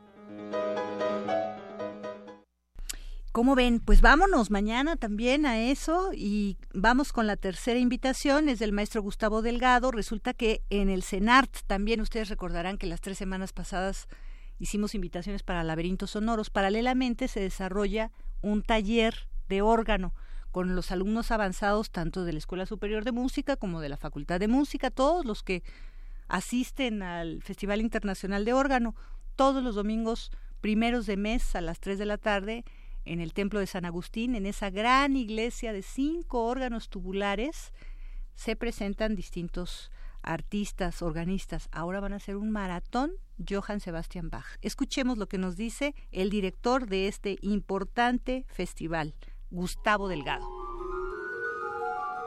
Muy buenas tardes amigos de Prisma RU. Soy Gustavo Delegado, el director del Festival Internacional del Órgano Barroco. Ya he tenido ocasión de dirigirme a ustedes para hacerles pues una serie de invitaciones en relación al Festival Internacional del Órgano Barroco tengo el gusto de dirigir. El festival pues tiene ya 25 años de existencia. La mayor parte de las actividades se desarrollan hasta el final del año, pero el festival continúa a lo largo de todo el año realizando conciertos mes con mes, todos los domingos primeros de mes, en la parroquia de San Agustín, ubicada en Polanco, en la calle de Horacio 127, en, Colonia Polanco. Y tenemos eh, la ocasión justamente este domingo 5 de agosto, tenemos un concierto muy especial. Se trata de un concierto dedicado a la obra para órgano de Juan Sebastián Bach, en conexión con un taller de órgano estamos impartiendo en el Centro Nacional de las Artes. Es un taller de verano que se viene realizando pues eh, regularmente a lo largo de los últimos años y justamente hemos dedicado esta edición para estudiar muy en concreto la música de Juan Sebastián Bach. Así pues tendremos un, un maratón con obras de Bach a partir de las 3 de la tarde y hasta las 5 del domingo, o sea, pasado mañana, domingo 5 de agosto a las 3 el concierto está dedicado a las obras de Juan Sebastián Bach, sin lugar a dudas uno de los más importantes compositores de música para órgano. Su obra pues evidentemente sigue siendo vigente al día de hoy de una manera muy importante en la enseñanza eh, de este instrumento. Es una de las producciones más importantes que permiten al estudiante conocer pues en detalle pues la manera de tratar el órgano, el instrumento como un instrumento expresivo y no una mera máquina, como en ocasiones que llegaba a mencionar, que el órgano era una máquina portentosa, pero que muchas veces, digamos, no, no, no se entiende lo que se toca porque efectivamente faltan los detalles finos de la articulación, de la registración. Y las obras de Juan Sebastián Bach contienen toda una serie de elementos que nos permiten ir a detalle, conocer las prácticas históricas. Es una de las intenciones que tenemos en el curso, que efectivamente la obra de Juan Sebastián Bach sea vista a través de la práctica eh, histórica de ejecución. Recurrimos a fuentes documentales, estudiamos diferentes ediciones y bueno, en este sentido pues creemos que el concierto eh, será una, una plataforma interesante para mostrar el trabajo que se hizo en el taller de órgano y efectivamente mostrar la importancia de las obras de Juan Sebastián Bach, que sin lugar a dudas pues es uno de los compositores más importantes para la formación y el placer de hacer música en este maravilloso instrumento que es el órgano.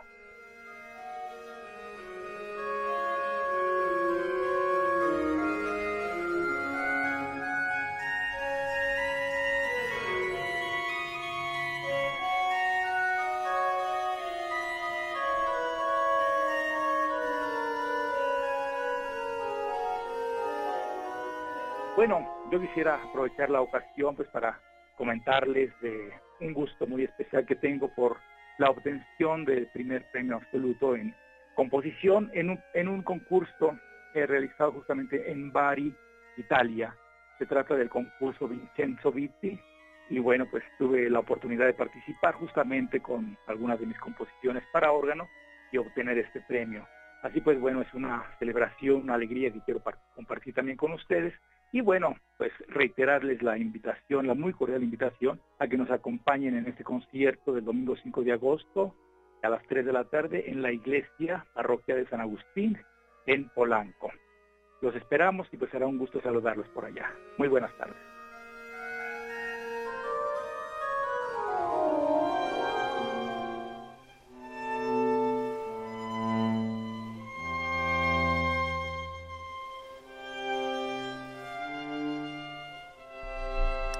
Estamos escuchando música de Alfred Schnitt, que es una de sus últimas obras. Hoy lo recordamos porque el 3 de agosto de 1998, hace 20 años, falleció en Hamburgo. Él nació en Moscú, hijo de emigrantes judíos de origen alemán. Este tuvo problemas ahí en Moscú porque ya ves que le tocó vivir, él nació en 1934 y le tocó vivir todo el régimen de Stalin, ¿no? Entonces se salió de plano y se fue a trabajar a Alemania.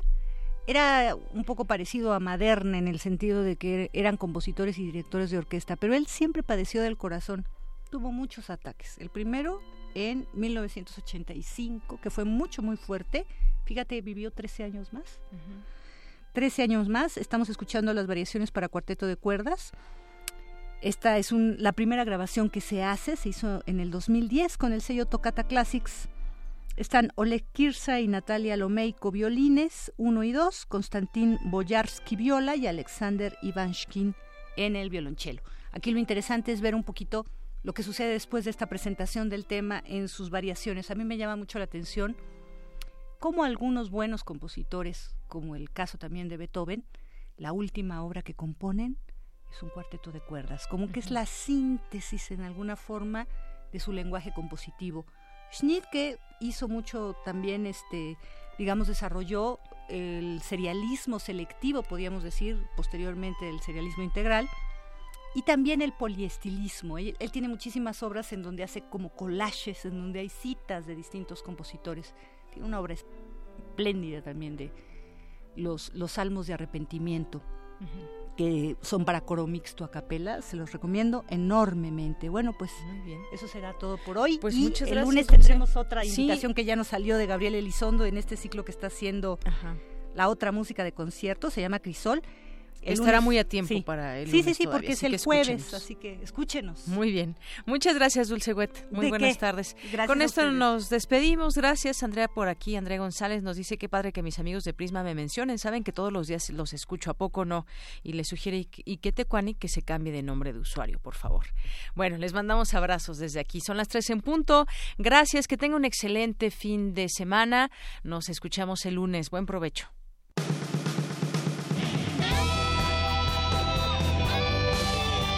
Prisma RU.